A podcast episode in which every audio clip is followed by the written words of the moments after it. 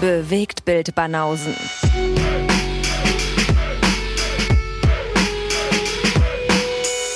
Filme, Kino und Serien, bis ihr kotzt.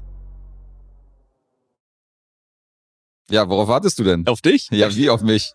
Was ist denn das hier? Was ist denn das für ein, für ein Cue? Wie unprofessionell ist das denn? Na, was denn? Ich wollte gucken, ob du jetzt wieder erwartest, dass ich das Übliche sage. Du sagst doch sonst immer das Übliche. Da Ja. kannst du es beim, äh, vor der großen 150, ja, das letzte Mal kannst du auch nochmal machen. Die große 150. Die große 150, ja. Die wir beide gar nicht so groß wahrgenommen haben. Nee, die haben wir schon nämlich im Kasten. Die haben wir schon aufgenommen, tatsächlich, die 150. Wir sind ein bisschen unchronologisch unterwegs. Mhm. Aber heute deswegen nochmal die 149. Warum nochmal eigentlich? Warum nochmal? Ja, Ja, weiß ich auch nicht. Bescheuert. Gut eingestiegen. Mhm. Sensationell. Sensationell. Aber ich freue mich sehr, dass wir heute einen ähm, Gast haben, auf den ich mich sehr gefreut habe. Ich weiß nicht, wie es äh, bei dir aussieht. Hast du dich auch auf den Gast gefreut? Natürlich, ge- geht mir genauso, klar. Also Sehr zum- schön. Vor allem, weil wir ihn halt noch nie hier hatten. Das stimmt, wir haben mal eine Premiere. Premiere, mal wieder. Ich sag mal so, das, was Tom für Facebook war, ist der Mann wahrscheinlich für Letterboxd. Ja, ist so ziemlich der erste, den man, den man befreundet, wenn man irgendwie bei Letterboxd unterwegs ist. Insofern freuen wir uns sehr, dass Tino Hahn heute hier ist. Hallo. Ja, schön, dass ich da sein darf in einer Primzahlenfolge. Wir freuen uns sehr. Ist 149 eine Primzahl? Hab behaupte ich jetzt einfach, aber es werden alle jetzt versuchen auszurechnen, ob es wirklich stimmt. Ich Also- habe es nicht geschafft, weil ich habe jetzt zehn Sekunden drüber nachgedacht. Es klingt auf jeden Fall gut. Er könnte sein, ey. Pff, darf, also ich bin der Falsche, für so, wenn es um Primzahlen geht. Das ist doch das Konzept unseres Podcasts. Man muss es nur glaubhaft verkaufen. Okay. Ja. Na dann. Muss souverän auftreten, dann äh, nehmen die einem alles ab. Instinktiv verstanden. So sieht's aus. So ist das Prinzip. Okay. Ja, ich weiß nicht, ob wir dich noch vorstellen müssen. Du machst einen Podcast namens äh, Genre Geschehen, wo ihr über Perlen redet wie Clueless, Dirty Dancing und so eine Sachen. Mhm, Habe ich exakt. richtig verstanden, das Prinzip? Ja, genau. Perlen des Coming-Age-Films aus den 90ern. Coming of Age, dein großes Steckenpferd. Das ist mein großes Steckenpferd. Sehr schön. Äh, wir haben uns persönlich auch bei Tom kennengelernt, beim äh, Drop Mac Trivia Drop, hier bei dem Drop Quiz Sag, Drop. sag doch nochmal Drop. Tom, hat- Tom hat mich bezahlt, hat ungefähr 17 Mal Drop in einem Satz äh, Ey, unterzubringen. Genau. Ja. Ja. Das wär's. Und äh, im Kino Plus Klingel bist du auch noch unterwegs. Das stimmt, ja. Beides richtig. Sehr gut. Haben wir noch irgendwas vergessen, was man hier erwähnen sollte, wo du noch, äh, Nichts Relevantes für Leute, die Filme mögen. Alles andere ist öder. denke ich auch. Genre Geschehen machst du mit äh, Daniel Schreckert und mit äh, Kollege André Hecker. Exakt, ja. Super. Und ähm, macht das Spaß. Ja, den Umständen entsprechend. Aber ich bin guter Dinge, dass wir es auch bis zur 150. Folge mindestens schaffen. Ja, ihr habt ja auch einen guten Output. Äh, Wie ist es? Einmal die Woche? Ja. Und, erst einmal aussetzen müssen und ich weiß nicht mehr warum, aber es waren auch relevante Gründe. Also nicht, wo wir so dachten, ob jetzt wollen wir mal nicht so. Also wir ziehen sehr erstaunlich stark durch. Wir hatten uns ja das interne Messlatte, ob wir es überhaupt vier Wochen hintereinander schaffen, aber jetzt Mhm. haben wir einen guten Groove drin und ich glaube, der wird auch nicht mehr gebrochen. ja, schön. Okay. Ja, wir haben uns das einfach gemacht und haben uns irgendwelche Hiwis geholt, wenn einer von uns ausfällt, die dann irgendwie einspringen und äh, dann den Lee oder den Guess machen. Ja, ja, aber so oft ist das ja auch nicht. Nee, das stimmt. Das ist äh, dreimal oder so vorgekommen mit den Supporter-Episoden. Das ist, glaube ich, im Ja, Rahmen. ja, eben. Aber mich würde jetzt mal interessieren, der Name, Genregeschehen. Verbirgt sich da noch mehr dahinter als dieses vermeintliche Wortspiel? Wie bei allen guten Formaten stand erst das Wortspiel und dann hat man überlegt, was man damit eigentlich macht. Ach so, Also, okay.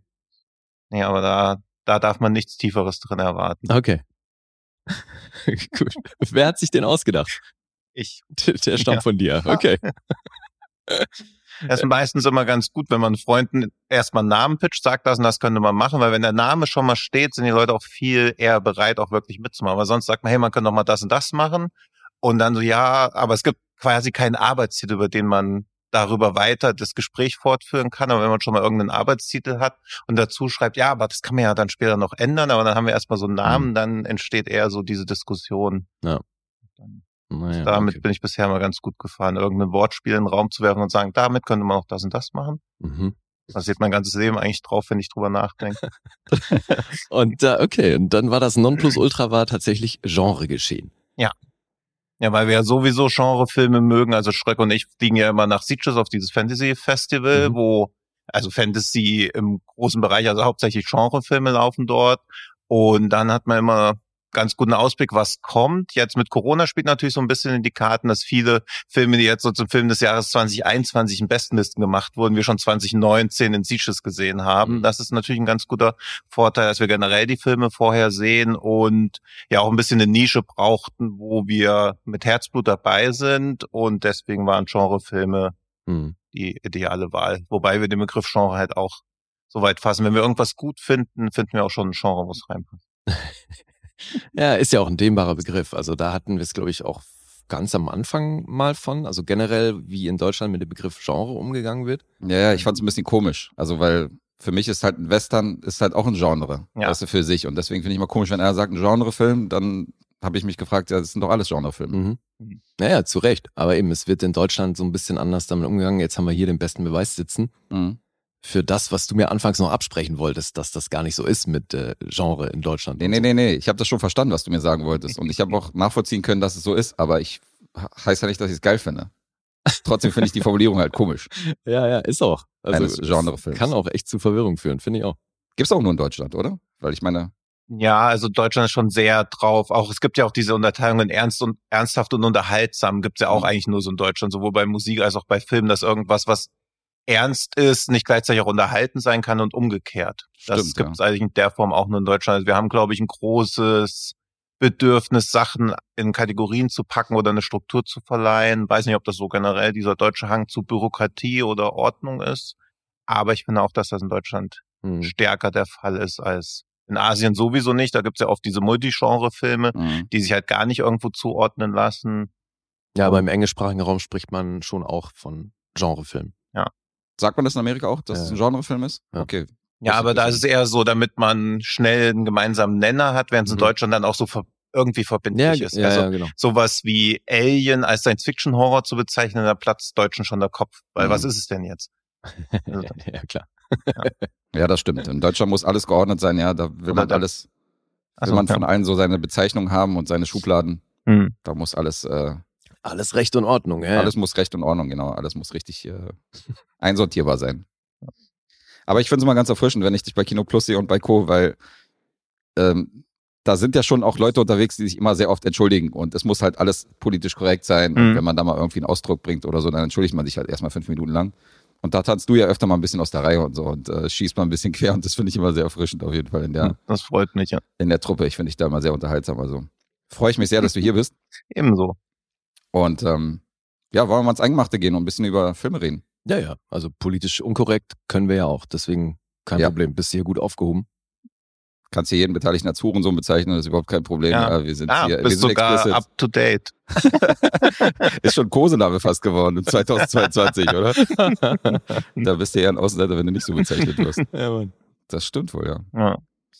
Ähm, wer hat denn Bock? Was machen wir denn von der Reihenfolge? Ich würde mal vorschlagen, jetzt rein vom Prinzip her, wir haben heute zwei Hausaufgaben mit Mhm. und jeder hat noch einen Film dabei oder eine Serie. Ja. Also rein von der Sache her können wir die Auftragsfilme natürlich dann immer abwechselnd bringen. Das Mhm. war jetzt praktisch, dass einer von uns anfängt, dann Auftragsfilm und so weiter. Machen wir die dazwischen, ja. Jetzt ist die Frage, wer fängt an? Wer hat Bock? Tino müssen wir nicht gleich ins kalte Wasser schmeißen. Insofern, Nee. äh, Gott sei Dank. Ich würde wie immer dir den Vortritt lassen, du würdest mir den Vortritt lassen. aber wie du willst. Na komm, ich mach das gerne. Okay. Ich spring gerne in die Bresche. Gut. Weißt du, woher der Begriff kommt, in die Bresche springen? Nein, hör auf, Wahrscheinlich kommst du aus dem Ort, wo der Fluss Bresche durchfließt und weißt es deshalb. Das ist auch eine interessante Theorie. Vor allem, wie geil, dass du es nur deshalb weißt. Aber auch wieder souverän rübergebracht. Ich wüsste jetzt nicht, ob es einen Fluss gibt, der Bresche, der Bresche heißt. Kennst du den? Nein, weiß ich natürlich auch nicht. Ja, das kannst du uns hier sonst was erzählen, dass es den gibt. Aber es war souverän rübergebracht. Vielleicht gibt's ja dann auch den Film gar nicht, den ich mitgebracht habe. Ja, das Ja, wäre das wär Das was. ganz gut, jetzt ja. aber. Dann bist du aber tief im Genre, wenn wir noch nie was davon gehört haben. Definitiv. Okay, ich habe mir einen Film angeguckt. Es gab zwei Biopics über diesen jüdischen Kopf des organisierten Verbrechens der 20er und 30er Jahre, Meyer Lansky. Und er war ja für die Finanzen und die Zahlen zuständig im Klüngel um Lucky Luciano und Frank Costello rum. Und da habe ich mir jetzt einen neuen Film angeguckt, weil ich ja den alten, diesen TV-Film von HBO, den habe ich ja hier schon gebracht, Mhm. wo Richard Dreyfuss die Titelrolle gespielt hat. Hier spielt ihn Harvey Keitel. Der Film heißt Lansky, der Pate von Las Vegas. Mhm. Relativ frisch aus dem Jahr 2021. Habt ihr schon mal was davon gehört? Ich kenne nur den alten HBO-Film mit Dreyfus. Den hast du gesehen? Den habe ich gesehen, ja. Der ist ja tatsächlich nicht so, nicht so geläufig. Ähm, ist gar nicht so lange her. Den habe ich vor einem halben Jahr oder so hier rezensiert und äh, geguckt. Mochtest du den? Weiß ich nicht mehr. Also, aber dass ich es nicht mehr weiß, bedeutet zumindest, Ja. dass ich ihn nicht gehasst habe. Ich hatte mal so eine Richard Dreyfus Hochphase, wo ich mir alles von ihm angeguckt habe. Ich glaube, da war ich so 18, 19, als dieses Mrs. Hollands Opus rauskam Mhm. und ich mal Ja. kurz in dieser Verwirrung war, dass ich dachte, der ist mein neuer Lieblingsschauspieler. Mhm. Aber das hat sich dann, nachdem ich so mehr mich mit seinem Werk beschäftigt habe, dann nicht bestätigt. Aber eine tolle Komödie ist mit Bill Murray, wo er diesen Psychiater spielt. Und Bill Murray ihn immer so ein bisschen seinen Urlaub verfolgt. Ist was, Bob. Genau. Ja. Nee, ist was Bob? Ist was, ist was, also aber mit oder Bob so ist richtig, ähnlich. irgendwas mit Bob, aber Ja. Ist was WhatsApp Bob? Bob, aber irgendwas mit Bob. ja, ja, irgendwie sowas. Ich glaube, das war der hier. Richard Dreyfuss hunkered over eating dog food. Der wird sein, ja, genau. äh, so, zurück zu Lansky, der Pate von Las äh, Vegas. Regie und Drehbuch Ethan Rockaway heißt der Mann. Ich weiß nicht, ob der eine oder andere von 2005 vielleicht The Confines kennt mit Jason Patrick. So ein Horrorfilm. Du bist doch im Genre geschehen drin. Ähm, von dem noch nichts gehört. Ansonsten hat er noch nicht so viel gemacht, der Herr, was Langfilme angeht. Die Story kommt von seinem Vater tatsächlich, Robert Rockaway. Und er hat daraus den Film gemacht. Und wir sehen hier in dem Film einen ziemlich gealterten Lansky, gespielt von Harvey Keitel. Der kontaktiert einen Journalisten. Und der ist natürlich ein bisschen am Arsch. Scheidung läuft. Die Kinder haben sich von ihm distanziert. Und ähm, der wird gespielt von Sam Worthington. Eine Zeit lang ja auch richtig groß in der Kinobranche gewesen. Ja, in allen Blockbuster unterwegs gewesen, Terminator Salvation und äh, Avatar und wie sie auch heißen. Mhm. Aber irgendwie nie so richtig den Durchbruch geschafft. Aber für mich halt so in diesen Filmen, der ist halt so, wenn man, wenn ich jetzt mal einen Insektenpendant nennen kann, der ist halt so ein Marienkäfer. Der stört mich halt irgendwie nicht in dem Film. Mm, Dafür ist er mir zu unauffällig für den Vergleich. Also, weil bei mir ist der noch nie groß hängen geblieben. Eben. Das meine ich ja. Wenn Marienkäfer in deinem Salat landet, dann denkst du, ach cool, hier Marienkäfer. Wenn dann eine Sch Ja, Schmeißfliege ja drin auf. landet, so die vorher auf Hundehaufen, die sich von Hundehaufen angezogen fühlt, dann denkst du so, was macht dieses Vieh jetzt, warum spaziert der über meinen Salat? Und Sam Worthing ist halt so ein Marienkäfer, der stört mich halt nicht. Okay. Ja. Ich finde den Vergleich Aber- irgendwie strange. Also zumal mir würde halt ein Marienkäfer im Salat echt auffallen. Und Ja. mir ist Sam Worthington noch nie aufgefallen. Weder positiv noch negativ. Nee, weder noch tatsächlich. Könnte ihn ja. jetzt auch nur, wenn du mir drei Bilder hinhältst, könnte ich ihn wahrscheinlich identifizieren, aber wenn Mhm. jetzt irgendwie ein Phantombezeichner kommt und sagt, hey, Sam Worthington hat jemand Genau, überfallen, keine das ist Ahnung. das Ding. Der Also- ist halt so vergessbar. Habt ihr vollkommen recht. Und deswegen, der ist ja auch ein bisschen in Vergessenheit geraten. Der spielt jedenfalls diesen Journalisten, der kontaktiert wird von Meyer Lansky. Und der sagt ihm folgendes, ich biete dir an, alles über mein Leben erzählt zu bekommen. Du darfst darüber schreiben, aber du darfst das Manuskript erst veröffentlichen, nachdem ich gestorben bin. Ansonsten werde ich alles verneinen, du kriegst mein, ähm, mein Okay nicht, du kriegst meine Signatur am Ende nicht, das heißt, die Leute werden denken, du hast dir das ausgedacht. Mhm. Und er sieht natürlich seine große Chance, der große Meyer Lansky, er verfasst halt und äh, macht damit richtig Kohle. Und deswegen sagt er, ich bin am Start. Ähm, die treffen sich dann immer wieder regelmäßig in einem Diner, wo halt in Rückblenden erzählt wird, wie Meyer Lansky so groß geworden ist, wie er diese typischen Gangstergeschichten, wie er als kleiner Junge halt aufgewachsen ist auf der Straße, wie er geguckt hat, wie die Jungs halt hasseln und hat sich da so ein bisschen mit eingeschaltet. Aber immer in Rückblenden. Immer in Rückblenden. Mhm. Und das FBI versucht aber parallel dazu, ähm, sein angeblich illegal angehäuftes Vermögen von 300 Millionen zu orten, Alter. okay. was wohl irgendwo kursiert. Und die versuchen natürlich über den Journalisten an die Informationen ranzukommen, wo das Vermögen sein könnte. Mhm. Und versuchen sein Manuskript zu bekommen, Okay. beziehungsweise ihn einzuspannen für die Informationen, die das FBI braucht. Mhm. In Rückblenden wird der junge Meyer Lansky gespielt von John Majaro. Äh, den kennt ihr vielleicht als Leonard in, äh, in hier, wie heißt es, Umbrella Academy und so. Also das Gesicht hat man auf jeden Fall schon Ach, gesehen. der ist das. Okay. Der ist das, genau. Und dann lernt unser Journalist unter anderem auch im Hotel so eine junge Dame kennen, die wird gespielt von Minka Kelly, dürften Friday Night Lights Fans vielleicht kennen. Und äh, da bahnt sich dann auch nochmal so Liebesgeschichte an, die dann auch anders verläuft, als man vorher geplant hat. Also ist auch relativ unnötig, dieser Handlungsstrang. Und das ist leider nichts Besonderes. Also das ist so dieser, das sind so diese Mafia-Filme, die relativ generisch laufen. Der hat so ein bisschen diesen Feel von so einem, von so einem TV-Film. Mhm. Also ähnlich wie der alte Lansky. Ist relativ unspektakulär. Und das Ding ist halt, das ist jetzt schon das wiederholte Mal, dass ich mir so alternde Mafiosi angucke, weil ich habe mir jetzt Irishman angeguckt, ich habe mir den alten Lansky angeguckt, ich habe mir jetzt Harvey Keitel als Lansky angeguckt, der halt total tattrig daherkommt. Capone auch noch.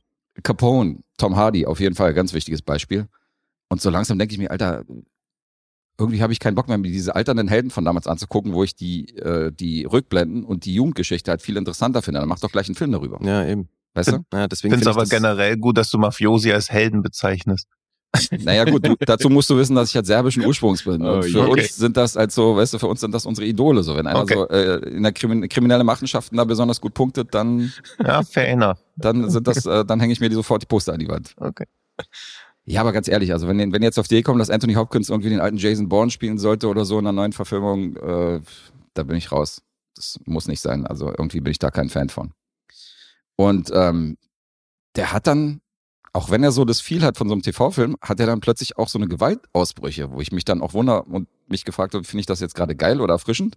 Mhm. Oder ist das komisch? Weil die blenden zum Beispiel zurück, wo Meyer Lansky mit seiner Truppe in so eine Nazi, in so eine Nazi-Versammlung reinplatzt, wo vorne so ein Nazi steht, Hakenkreuze sind überall irgendwie, Ha- Hakenkreuzfahnen sind überall aufgespannt. Mhm. Und die fangen dann an, die Nazis zu vermöbeln. Und zwar insofern, dass zum Beispiel so denen irgendwie mit den zwei Daumen so die Augen eingedrückt werden und so eine Geschichten. Okay. Also, dass die, dass die Augen dann richtig, richtig wegplatzen, wo ich dann denke, okay, passt irgendwie nicht zu diesem biederen Feel, den der Film vorher irgendwie inszeniert hat. Und ähm, Hm.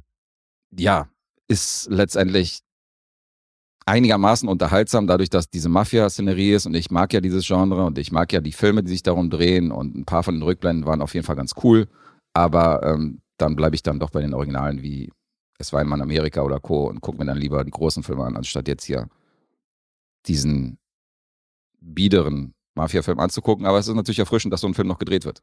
Also ich finde es ganz cool, dass im Jahre 2021 noch so ein, ähm, noch so ein Mafia-Genre-Film praktisch rauskommt, auch wenn es jetzt nicht der größte ist. Aber naja, mehr Mhm. als okay ist dann nicht. Hat auch nur weltweit 136.000 eingespielt, also ist es natürlich mitten so in der, in der Corona-Ära irgendwann mal ins Kino gekommen, hat einen ganz kleinen Release. Mhm. Hat da also auch nicht so viel reingebracht. Äh, und viel mehr will ich über Lansky jetzt auch nicht äh, erzählen wollen. Das ist eigentlich alles. Ich weiß nicht, ob ihr Fragen habt, ob es rüberkommt, wie ich den finde. Vielleicht an Tino nochmal. Ich bin dann eher einer, der der auch mal Filme gerade sein lässt bei Filmen. Mhm. Also ich bin dann eher so der optimistische Typ und sage, man kann ihn gucken, man kann ihn weggucken. Ich bin jetzt nicht allzu kritisch, auch was meine Bewertung angeht. Falls es jetzt ans Punkteraten geht, dass du da Bescheid weißt, dass ich da jetzt keiner bin, der irgendwie seinen Lieblingsfilm nur sechs Punkte gibt oder so. Ja, Ja. Weil Aber nach einer, nach einer Empfehlung klingt das echt nicht. Nee. Also wenn man das Genre mag, wenn man Fan ist von dem Genre, dann hat man hier so einen kleinen Snack zwischendurch. Mhm. Ansonsten würde ich eher sagen, bleib bei den, bleib bei den Guten, bei den Großen. Mhm. Aber es hat mich natürlich interessiert, weil Harvey Keitel, weißt du, als Lansky, Klar. das gucke ich mir, grundsätzlich bin ich da schon intrigued. Mhm. Naja. War dann aber doch mehr Schein als sein. Wie Okay. lange geht er? Ähm, zwei Stunden, Okay. rund zwei Stunden. Ja. Das ist aus dem Jahr 2021. Wie ist das so anteilig jetzt mit der Gewalt? Also wie viel Action-Momente hat man auf den Film gesehen? Also die Action-Momente, äh, die sind tatsächlich nur in den Rückblenden. Mhm. Alles, was in der Gegenwart passiert, da sitzen die beiden halt im Diner Ja, und labern. Ja. Und du hast halt diese Szenerie in diesem Hotel, was ich erzählt habe, wo er Mhm. dieses Love Interest hat in Form von Minka Kelly. Ähm, aber du hast schon durchgängig eigentlich immer wieder diese, diese Rückblenden. Okay. Wie er halt aufgestiegen ist. Er hat natürlich seinen, seinen Kumpel Lucky Luciano, wissen wir ja schon aus Boardwalk Empire, das ist ja so der impulsive Typ, das ist der, der für die, für die Muscle zuständig ist und der Mhm. ist natürlich gewaltbereit und wird aber irgendwann noch zum Risiko, weil die ihn nach Las Vegas schicken, dass der sich um die Casinos da kümmert und äh, er ist aber ständig besoffen und irgendwie auf Droge Mhm. und nimmt keinen mehr ernst. Das gefällt natürlich den anderen Bossen nicht und die sagen, bring mal deinen Kumpel irgendwie unter Kontrolle. Also da sorgt es auch nochmal irgendwie für einen Konflikt. Aber ähm, also so die Action und die Gewaltmomente, die, die beziehen sich eigentlich ausschließlich auf die, auf die Rückblenden. Okay. Okay, Mhm. ich würde mal dann zu den Punkten übergehen. Mhm. IMDb ist bei einer 6,3 für Lansky, hat einen Metascore von 45, ist nicht so doll, Rotten Tomatoes 5,9. Und jetzt kommt's, Alter. Das Publikum gibt hier eine 4,5. Das ist eine 90% Empfehlung Bei Rotten Tomatoes jetzt. bei Rotten Tomatoes. Ja, ich finde, das ist eh immer so der Wert, der am wenigsten aussagekräftig ist, weil das wird ja über dieses ähm, Ticketbuchsystem registriert. Mhm. Also Okay. weißt du, die Leute, die sich online die Tickets buchen, Die können dann ähm, gleich voten. genau. Mhm. Und wenn du ein Ticket kaufst, bist du ja in der Regel erstmal positiv gestimmt. Also du musst So. dann vorher voten schon, bevor nee, du... das denk, nein, das denke ich nicht. Also ich weiß nicht, ob das auch geht. Keine Ahnung. Ich weiß Aber- nur, dass eben so diese Zahlen erhoben werden bei Rotten Tomatoes von dem. Ich glaube auch, dass das an diesen Audience Score oder so geknüpft ist. Und wenn man dann sieht, was für Filme da teilweise ein B Plus oder so bekommen, wo man so denkt, wie zur Hölle kann das denn zustande kommen? Mhm. Also ich finde das auch am wenigsten aussagekräftig. Mhm. Ja gut, ich habe geguckt, es sind über 250 Votes, also 250 plus. Hm. Hm. Das sind schon ein paar Stimmen, die da zusammengekommen sind, aber kann natürlich auch die Filmcrew bei sein oder Ja, aber von- trotzdem, vom also auch die Beleuchter müssen, oder was das auch klingt schon sehr optimistisch verglichen mit dem Rest. Ja. denke auch. Äh, unsere Kumpels von Letterbox sind bei einer 3,1 für Lansky. Mhm. Das geht auch schlechter, aber es geht auch besser. Na gut. Ich habe eine ungefähre Vorstellung, wo du da gelandet bist, aber Tino muss anfangen. Okay, dann würde ich mal sagen, also von 1 bis 10 Mit halben Punkten. mit halben Punkten würde ich 5,5 sagen. Okay, Mhm. was sagst du? Das ist sehr gut. Ich glaube aber sechs äh, ist ja dann doch mit Harvey Keitel und so. Ja, und du hast auch die, mir diese Warnung mitgegeben, dass du eher forgiving bist, also deswegen, aber ich würde trotzdem bei 5,5 bleiben. 5,5 ist nah dran, aber mein Kumpel Lee natürlich, Ja. der mich hier für Woche für Woche begleitet, der hat Okay. mich natürlich durchschaut. Es ist eine glatte 6 noch geworden. Durch. Wohlwollende Schaut. 6. So, drück ich mal den. What fun! What joyous fun! Haben wir Will Ferrell auch gleich mal abgehakt. Sehr gut. Drücken wir jetzt die Outro oder war's das schon? genau. Juhu. äh, Danke, Tino. Das war's. ja. So viel zu Lansky. Ja. Und dann haben wir noch zwei Auftragsfilme, die hat sich Tino höchstpersönlich ausgesucht, hat gesagt, auf die beiden Filme hat er Bock, die liegen schon bei ihm zu Hause rum, wenn ich das richtig verstanden habe. Exakt, ja. Und ähm, Fand ich auch eine sehr interessante Wahl. Ja. Also vor allem verglichen mit dem, was da sonst noch war. Du hast ja echt die beiden Klassiker ausgesucht. Mhm. Weil ich so dachte, vielleicht hat irgendjemand, also die andere, ich habe ja so antizipiert, wenn ihr noch mehr Leute einladen, so auf was, wer da mutmaßlich am meisten auf irgendwas Bock haben können. Natürlich hätte ich auch gerne irgendwie über sowas wie Under Siege 2 oder so gesprochen, Mhm. Mhm. aber das weiß nicht, so ein bisschen wie auf jemanden eintreten, der am Boden liegt. Aber es sind wahrscheinlich auch die Filme, die du in den anderen Formaten am wenigsten behandeln würdest oder wo du am wenigsten drüber reden würdest, weil das sind ja eher, Ja. Die, das sind ja eher Formate, wo du dann neue Filme durchnimmst, weißt du, Mhm. die gerade im Kino laufen oder die aktuell angelaufen sind oder halt Genrefilme in dem Podcast. Genau. Insofern, dass man da über The Fortune Cookie redet von Billy Wilder, ist dann wahrscheinlich eher ungewöhnlich. Ja, der ist schon Mhm. schwierig in ein Genre reinzupressen, was wir besprechen würden. Sweet Smell of Success schon eher noch in so Film Noir, Ja. aber warum es dann ausgerechnet der sein muss, ist glaube ich auch nicht wirklich Mhm. Plausibel zu erklären. Stimmt. Welchen von beiden wollen wir denn jetzt mal quatschen?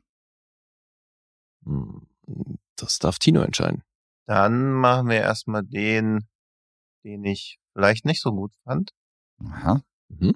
Vielleicht nicht. Vielleicht. Man weiß es nicht. Mal fangen wir mal mit Fortune Cookie an. Okay. The Fortune Cookie. Die erste Zusammenarbeit des Dream Teams Walter Matthau, Jack Lemmon. Genau das. Zehnmal standen die, glaube ich, zusammen vor der Kamera. Das war das erste Mal. Mhm, elfmal, meine ich. Elfmal sogar. Ja. Ist ja schon fast an Bud Spencer und Terence Hill Mhm. Liga-Niveau.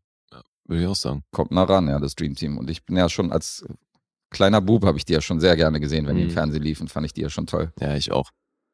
Aber hat man die damals jemals gerafft? Weil ich habe nämlich auch beim Gucken von Fortune Cookie gemerkt, okay, ich habe den schon mal gesehen, aber ich weiß auch noch, dass ich da irgendwie verwirrt war, weil ich weder begriffen habe, warum der im Rollstuhl sitzt, noch warum man nicht einfach sagt, dass er laufen kann. Also wie, wo man das Konzept von Lüge für einen größeren Zweck gar nicht begriffen hat.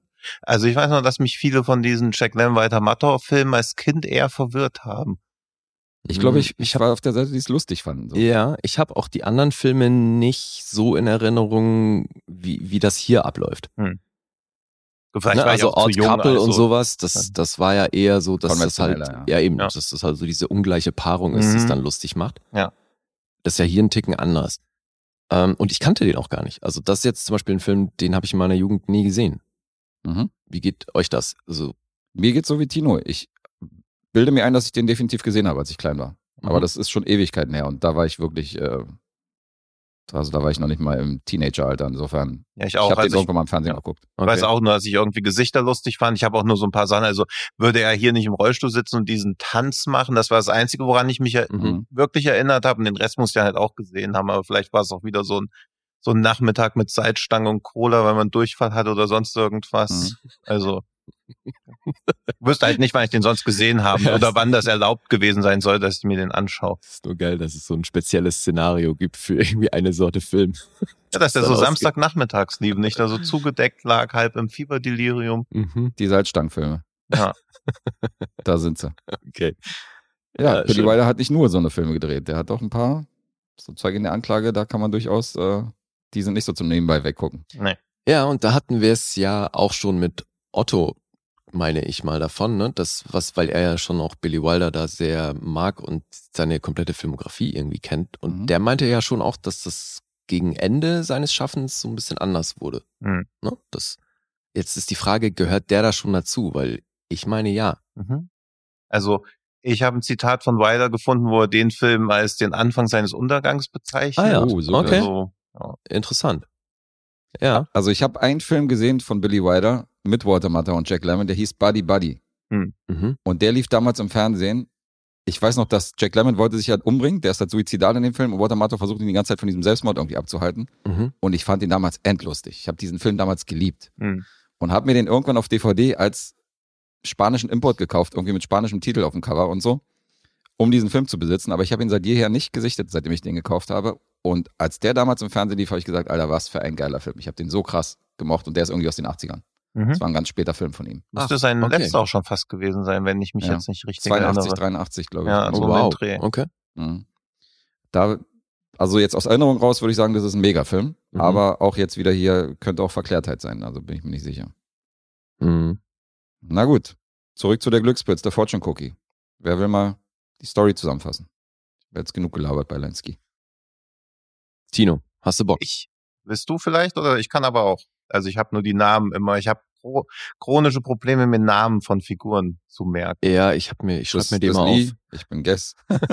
Ja, das ja, also von, von Real-Life-Personen, die man vielleicht auch noch mal wieder sieht, aber ich finde es immer ein wenig Mehrwert, noch eine Woche später zu wissen, wie die Figur hieß, wenn Ja. nicht auch die Ja. Charakter. Nee, ich kann das, ich kann das gerne machen.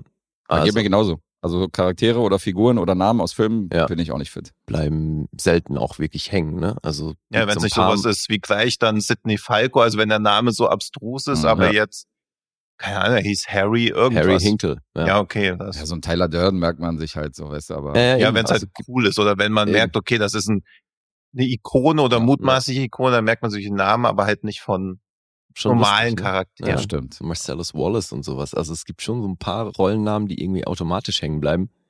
Ja, gerade Tarantino hat, hat, der glaube ich, der ist da talentiert, so ein paar Rollennamen zu schreiben, die man sich auch merkt. Hm. Stimmt. Na gut. Also, Jack Lemmon spielt besagten Harry Hinkle. Der ist Kameramann fürs Fernsehen bei Sportübertragungen. Das heißt, wir sehen den, wie er zu Beginn des Films, der in Kapitel unterteilt ist, und im ersten Kapitel sehen wir eben Harry, wie er ähm, bei einem Footballspiel Kamera macht, am Spielfeldrand. Mhm.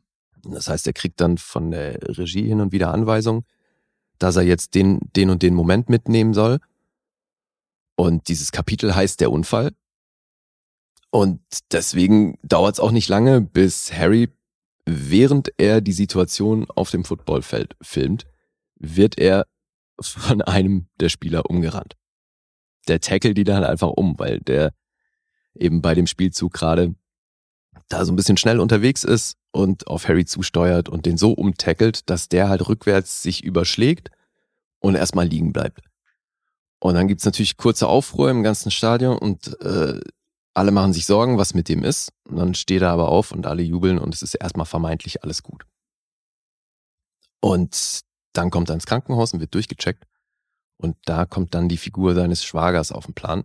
Das ist nämlich Walter Matthau. Der spielt hier Willie Gingrich. Und der sieht da sofort eine Möglichkeit, Geld mitzumachen. Mhm. Er soll natürlich sofort geklagt werden auf äh, irgendwelche hohen Beträge, weil er dann natürlich sagt, hey, du hast jetzt hier eine Gehirnerschütterung und äh, gibt ihm halt gleich so eine Palette an Symptomen mit, wo er sagt, das hast du jetzt, weil du wurdest schwer verletzt und wir ziehen das jetzt so durch, dass du hier eben ein großes Leiden hast. Harry sagt aber die ganze Zeit, weil er so ein herzensguter Typ ist, hey, ich hab gar nichts, mir, mir geht's gut, so ist alles fein, ich kann weitermachen. Und Willy sagt aber, nee, wir nehmen die jetzt aus und das ist der Plan und den machen wir so. Und der gutmütige Harry lässt sich da so ein bisschen überreden. Und so zieht Willy dann die Strippen und die versuchen eigentlich den ganzen Film über, da diese, diese Fassade aufrechtzuerhalten. Ja, die wird dann die fette Kohle. Zumindest äh, der schmierige Anwalt. Ja. in dem nächsten Kapitel geht's dann auch gleich schon drum, meine ich, dass da die Versicherung natürlich keinen Bock hat, das zu bezahlen und deswegen da so ein kleines Team ansetzt, das äh, Harry und Willy ausspionieren soll. da gehen die schon echt weit. also die sind da schon echt so FBI-mäßig unterwegs, äh, quartieren sich im Haus gegenüber ein, um die eben rund um die Uhr zu beschatten, bringen Wanzen in seiner Wohnung an. Mhm. Also verwanzen da jeden Heizkörper und somit haben die in jedem Raum, können sie eben mithören, was da geht. Das war noch Zeit.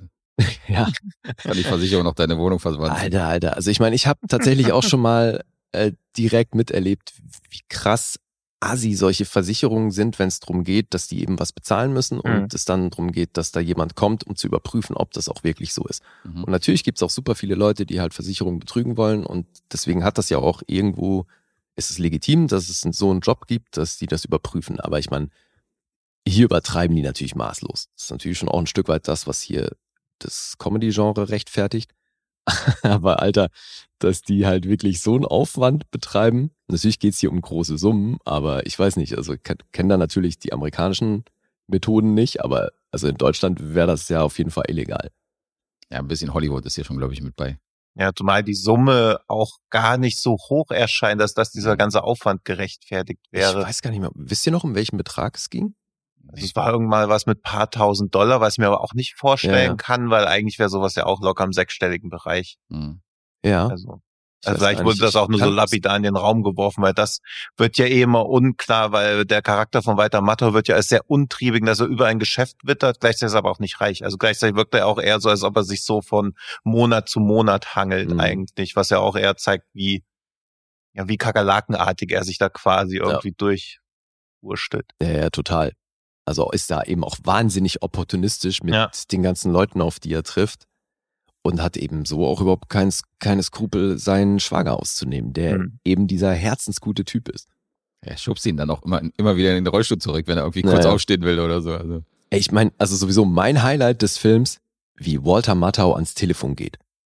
Mhm. Jedes Mal. Alter, ich habe das so gefeiert, was der mit dieser Stimme, wie er die so verzerrt und, und dieses gelangweilte und resolute. Ey, es ist so geil, Alter. Ich will Walter Matthau auf meiner Mailbox haben. So, der, der müsste echt eine Ansage sprechen. Das schockt so, wie der in dem Film hier abgeht. Das fand ich echt cool. ja, der ist auch sonst für mich mein Highlight gewesen. Also, wenn er dieses Krankenzimmer kommt und da ist diese Krankenschwester, weißt du, die ihn auch schon anpöbelt so und der guckt sie nur so an und denkt so, okay, du siehst nicht aus wie die im Fernsehen. Weißt du, so von wegen, Ja, so, ja. you don't look like them on TV, so. Man Ja. meint das also so richtig so ihre Optik niedergemacht. Mhm. Oder wo die Kinder dann so lang skaten am Flur und er will Mhm. gerade telefonieren und der sagt ey, go and play on the freeway, so, weißt du, Ja. sch scheiße halt die Kinder an und Ja. so. Halt Ja, das stimmt schon. typische Mathe-Ding und so und das liebe ich halt, dieses Mufflige von ihm. Na, nee, seine Rolle ist hier echt ein Highlight. Das stimmt schon. Ich auch. Und also, aber er ist halt nicht dieses, der ist nicht nur böse, ne, oder hat halt diese egoistischen Absichten, sondern ist ja schon auch sehr intelligent dabei. Mhm. Also der ist ja auch wirklich auf Zack, ne? Der denkt mit, der entdeckt sofort die Wanzen, der weiß, was abgeht und so. Deswegen, ähm, ja, jetzt eben nicht nur so eine eindimensional böse Ja, so Figur. Bauernschlauheit. Also, dass Ja. man so denkt, okay, wenn es einen Atomkrieg äh, gibt, dann steht einfach nur noch er da. Man weiß gar nicht genau, wieso er da immer noch steht, aber er hat halt einfach überlebt. ja, das stimmt. Ja, eben. Diese Also Bauernschleier, ja. So Ja. street smart. Ja. Genau das. Und eben Opportunist, wie er im Buche steht. Mhm. Ja, und äh, wie viele Kapitel waren das insgesamt? Oh. Fünf, Wüsste ich jetzt sechs ad hoc, oder so? aber es waren so, also die ersten beiden gehen ja relativ schnell vorbei, Mhm. wo man so denkt, okay, der Film hat schon ganz schön Zack drauf und ich Ja. fand auch, dass er sehr naturalistisch beginnt, wo man einfach so die Arbeitsabläufe da bei diesem Footballspiel sieht, Mhm. wo mir auch gar nicht bewusst war, dass da irgendwie anscheinend unterirdisch so eine Regie sitzt, die auch nochmal irgendwas sagt, oben sitzen die Sprecher, also auch dieses, wie das wie ein Uhrwerk alles ineinander greift, Mhm. das fand ich schon sehr, ja schon fast fast wie eine Doku, wenn man nicht wüsste, dass man sich da so einen Film anschaut und dann setzt ja noch erst die Filmhandlung ein und dann Mhm. das geht, glaube ich, so fünf bis sechs Minuten, ja, und dann wird ja gleich schon weiter Mattau eingeführt, was für mich auch irgendwie die Erwartungshaltung hat, dass er die Hauptrolle spielt. Mhm. Also weil quasi Jack Lemmon ist ja erstmal ausgenockt und dann wird er schon so sehr präsent eingeführt. Und ich mochte das auch schon. Die erste Szene von ihm ist ja, wo er in diesen Trinkbrunnen einfach reinascht. Also wo schon Mhm. gleich in einer Szene genau gezeigt wird, was mit was für einer Figur wir hier es zu tun Ja. haben. Ja, das stimmt. Spätestens als er dann natürlich seiner, das ist ja nicht mal seine Mutter, also seiner Schwiegermutter sagt, dass sie die Schnauze halten soll. Mhm. Da ist ja schon der Charakter eigentlich abgesteckt, wo man auch so denkt, okay, Wobei Ja. die wird auch herrlich anstrengend etabliert. ja. Ja, das, das Frauenbild ist also, das Ja, mag mit der damaligen Zeit entschuldbar sein, aber das Frauenbild ist natürlich eine Katastrophe. Ja, und das- wird gegen Ende dann ja auch, also alle sind entweder so Anhängsel von genervten Männern, die dann auch wieder das Recht dazu haben, weil es wird ja auch immer etabliert, als ob Walter Matthau quasi mit dem, was er gerade tut, Recht hat. Also er ist im Krankenhaus, will telefonieren, die Kinder sind gelangweilt und spielen und das ist ihr, ihre Schuld. Ja. Also wie genervt er dann auch ist, als der Sohn Geld haben will für diese Unwed Mother Box. Mhm. Das ist schon echt stark, aber ich finde ihn teilweise auch schon ein bisschen zu, ja, fast furchteinflößend. Also so ein bisschen so wie so Ebenezer Scrooge, wo man dann auch denkt, schon ein fieser Charakter. Mhm. Und eine Wandlung macht er in dem Sinne ja auch nie so wirklich Nee. durch. Also das ist schon, Ja, so richtig sympathisch ist Nee, er also hier macht, tatsächlich machen hier keine Figuren wirklich eine Wandlung durch. nicht so wirklich. Nee. So ist der Film aber auch nicht aufgezogen. Das ist, ist normalerweise was, was ich einem Film sofort vorwerfe. Mhm. Wenn die Figuren am Anfang irgendwie am gleichen Ort sind wie am Ende. Mhm. Hier hat mich das witzigerweise nicht gestört. Also hier haben mich andere Sachen gestört, aber dieses, äh, ja, das Frauenbild und das, der Sexismus, der da mit dranhängt, das habe ich auch schon kritisiert in seinem Film, den er unmittelbar davor gemacht hat. Das war ja Kiss Me Stupid. Ja, das Weil da ist das auch hart. Also so wie die Frau im Endeffekt halt völlig Objekt ist und ähm, der Mann steht ganz klar drüber, das ist schon. Ja, da hat man so gemerkt, also das Einzige, wo Billy Wilder eine gute Frauenfigur geschrieben hat, ist eigentlich Sabrina, also die Mhm. namensgebende Sabrina, aber danach, oder mir fällt jetzt keiner ein, auch sowas wie manche mögen es heiß, also Marilyn Monroe wirkt ja auch schon so am Rande der Ja, Debilität, also das, stimmt. man merkt schon, dass er gerne Witze auf Kosten von Frauen macht und nicht Mhm. mit Frauen. Ja, aber das fand ich eben bei Zeugen der Anklage so anders. Ja, aber es Weil war keine Komödie. Nee, oder also Aber da da, waren natürlich gewitzte Dialoge, aber das ist halt keine Komödie. Nee. Also ich finde auch, Aber da war, gab's starke Frauenrollen. Ja, ich glaube, dass er starke Frauencharaktere inszenieren kann, aber keine Komik aus ihnen rausholen kann, weil es ja auch ganz oft, Ja, aber gerade in den Comedies sind sie eben, die Frauen sind ja gar nicht stark. Ja. Also die, die es da gibt, die sind halt wirklich Mittel zum Zweck. ich glaube, er fährt halt auch so diese oder diese Haltung merkt man oft so, dass wenn gesagt wird, eine Frau ist lustig, bedeutet das ja oft, dass sie über die Witze des Mannes lacht. Also, dass sie Mhm. quasi dadurch demonstriert, dass sie Humor hat, indem sie den Mann lustig findet, aber selber keinen eigenen positiven Humor-Output Ja. hat. Und das war ja damals noch verstärkter. Also auch die Charaktere von Marilyn Monroe in, in äh, manche mögen es heißt, sind ja nicht per se lustig, sondern sie tragen halt Sachen vor, die er als Drehbuchautor reingeschrieben hat. Mhm. Und das ist, glaube ich, finde ich eigentlich so sein, seine größte Schwäche und ich finde auch seine Nicht-Komödien deutlich stärker. Also auch sowas wie Lost Weekend oder so oder Mhm. auch Zeuge in der Anklage. Wenn er gewitzte Dialoge schreiben darf, cool. Ja. Aber wenn er eine Komödie macht, da finde ich, oder auch das Apartment ist ja auch keine Komödie. Ja, Das ist ja eher so gallig und aber bisschen das bitter. läuft schon als Comedy, glaube ich, oder? The Apartment. Ich würde es auch als, also so als Genre hat es schon viele Comedy-Anteile. Ja, aber ich meine, es sind auch düstere Themen wie Selbstmord da noch mit drin. Also ich Mhm. glaube auch, wenn man es irgendwo reinpacken sollte, wäre es ja, dieses- Dramödie. Dramödie ist halt Dramedy, auch, da ja. erwartet man wieder was anderes. Ich würde es auch am ehesten als Komödie, aber es ist halt keine Haha-Komödie. Ja, also wenn ich so nee, lese, klar. dass Fortune Cookie in den 100 besten Komödien aller Zeiten enthalten ist, da, da denke ich halt auch wieder, okay, ich stehe mit meinem Humor wieder ganz Mhm. alleine da, Ja, wenn das, wenn da Leute sich totlachen. Mhm. Also jetzt noch, dass das damals besser funktioniert hat, aber jetzt ist halt eher so, so Schmunzelhumor. Ja.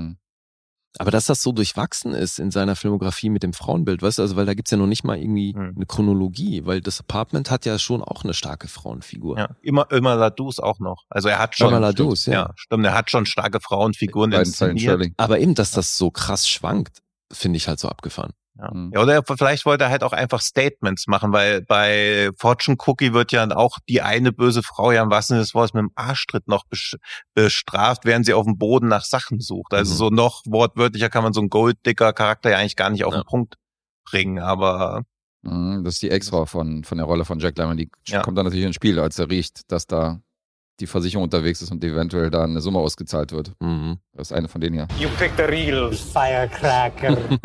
Kommt hier eine Also- Vorfahrin von ihr Ja. zum Vorschein. Ja, stimmt, aber die sind wirklich Golddigger in Reinform. Ja, stimmt, der Arschtritt, der war auch fragwürdig. Ja.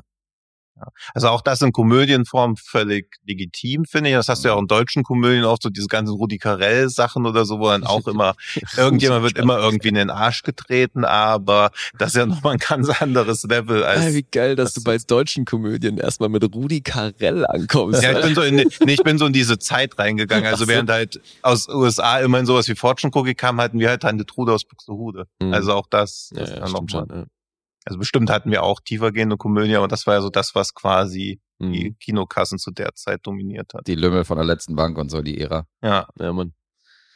Ja. Und äh, äh, das ist der Grund, warum du es durchwachsen findest, also der Glückspilz? Ich finde Glückspilz, also das ist ja ein Problem, was viele ältere Komödien haben, dass sie halt damals vielleicht fast-paced wirkten und sowas habe ich zum Beispiel auch mit mit Verrückt nach Mary, den ich neulich mal wieder geschaut habe, Mhm. wo ich auch noch weiß, damals im Kino hat man sich gar nicht getraut zu lachen, aus Angst, man verpasst den nächsten Gag Mhm. und jetzt schaut man sich das an und denkt so, ja okay, alle zehn Minuten war da mal was ganz Cooles. Also Ah, okay. dieses Pacing ist halt ein großes Problem von früheren Komödien und auch da finde ich, dass Fortune Cookie schon relativ lang manchmal braucht, um Sachen zu etablieren. Dann diese ganze Jack Lemmon Sache, wo er im Rollstuhl dann in seinem Apartment die ganze Zeit abcrackt. Mhm. Das ist schon alles okay, aber ich glaube, heutzutage würden da locker 90 Minuten, würde 90 Minuten da draus gemacht werden. Ich Mhm. finde sowieso, es gibt selten einen Grund, dass eine Komödie über 90 Minuten gehen sollte, wenn sie wirklich in erster Linie eine Komödie ist und darüber hinaus nicht noch versucht, irgendwie ein Drama oder so zu sein.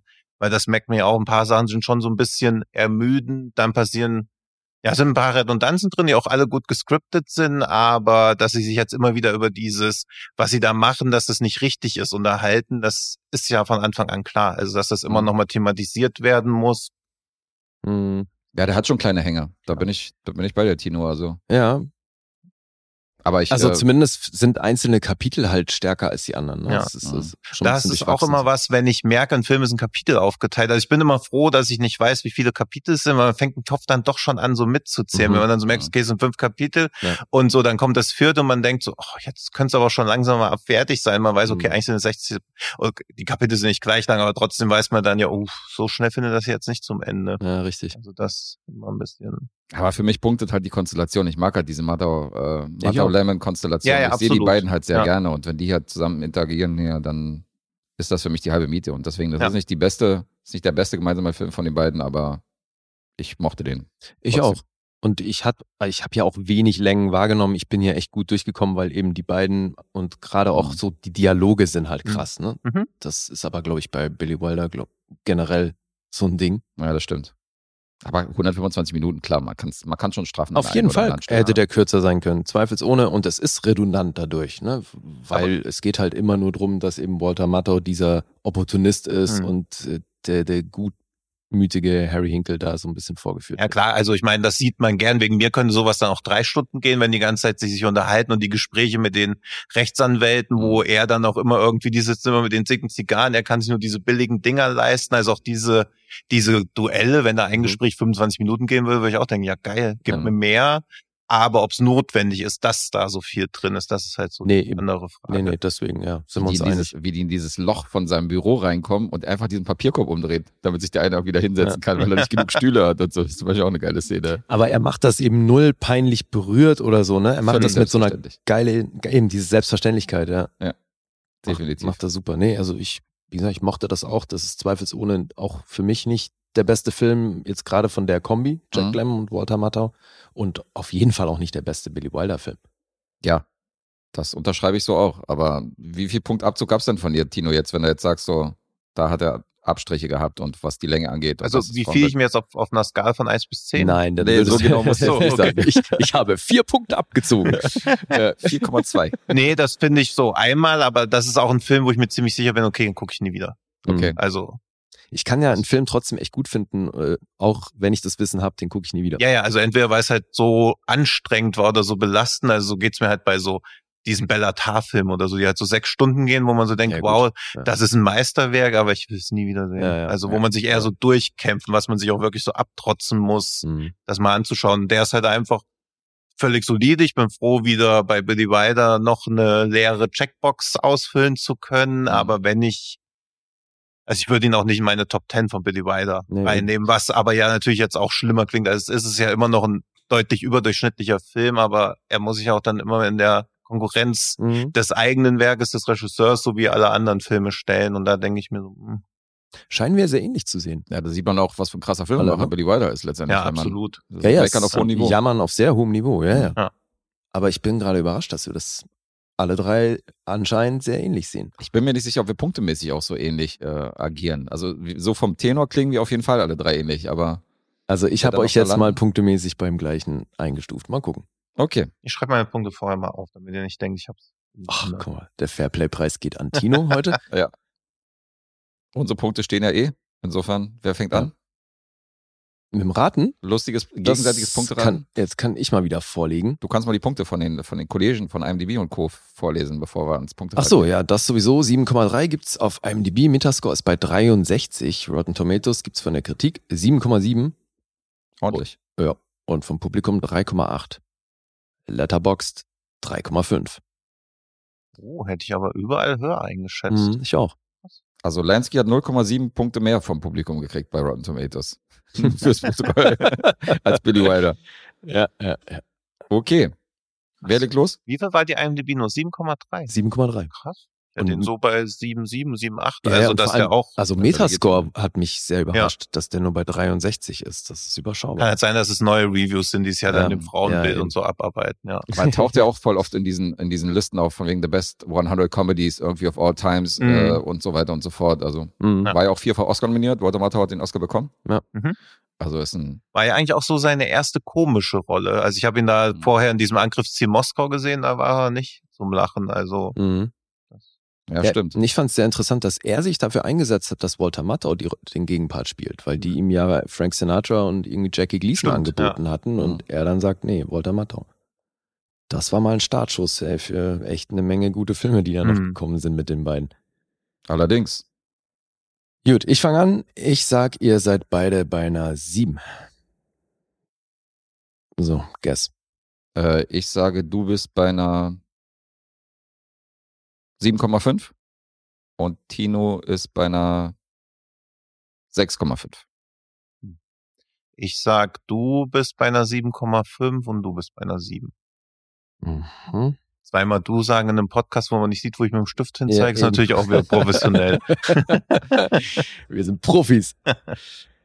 So, ich bin bei 7. Oh. Ja, bei mir habt ihr euch verhauen. Ich bin tatsächlich ein bisschen euphorischer. Ich bin bei einer 8. Ui, What? okay, ich bin auch bei einer 7. Du bist auch bei einer 7. Mhm. Okay, dann liegt ja gar keiner richtig, oder? Doch, ich. Ach so, also stimmt. außer bei dir natürlich, aber bei, äh, bei Tino lag ich richtig. Oh fuck, jetzt gehen mich da minus eins mit, Alter. Das ist ja hart. Ähm, Tino Ja, bitte. hat nur Ach so. einen halben Miese. Mhm. Das ist sehr gut. Und Guess auch einen Miesen. Eieieiei. Da Entfernen wir uns von der Null auf jeden Fall. Schon nach der zweiten Rezension. Ja, aber damit haben wir ausgeglichen. Jetzt haben wir alle minus ein. Okay, spannend.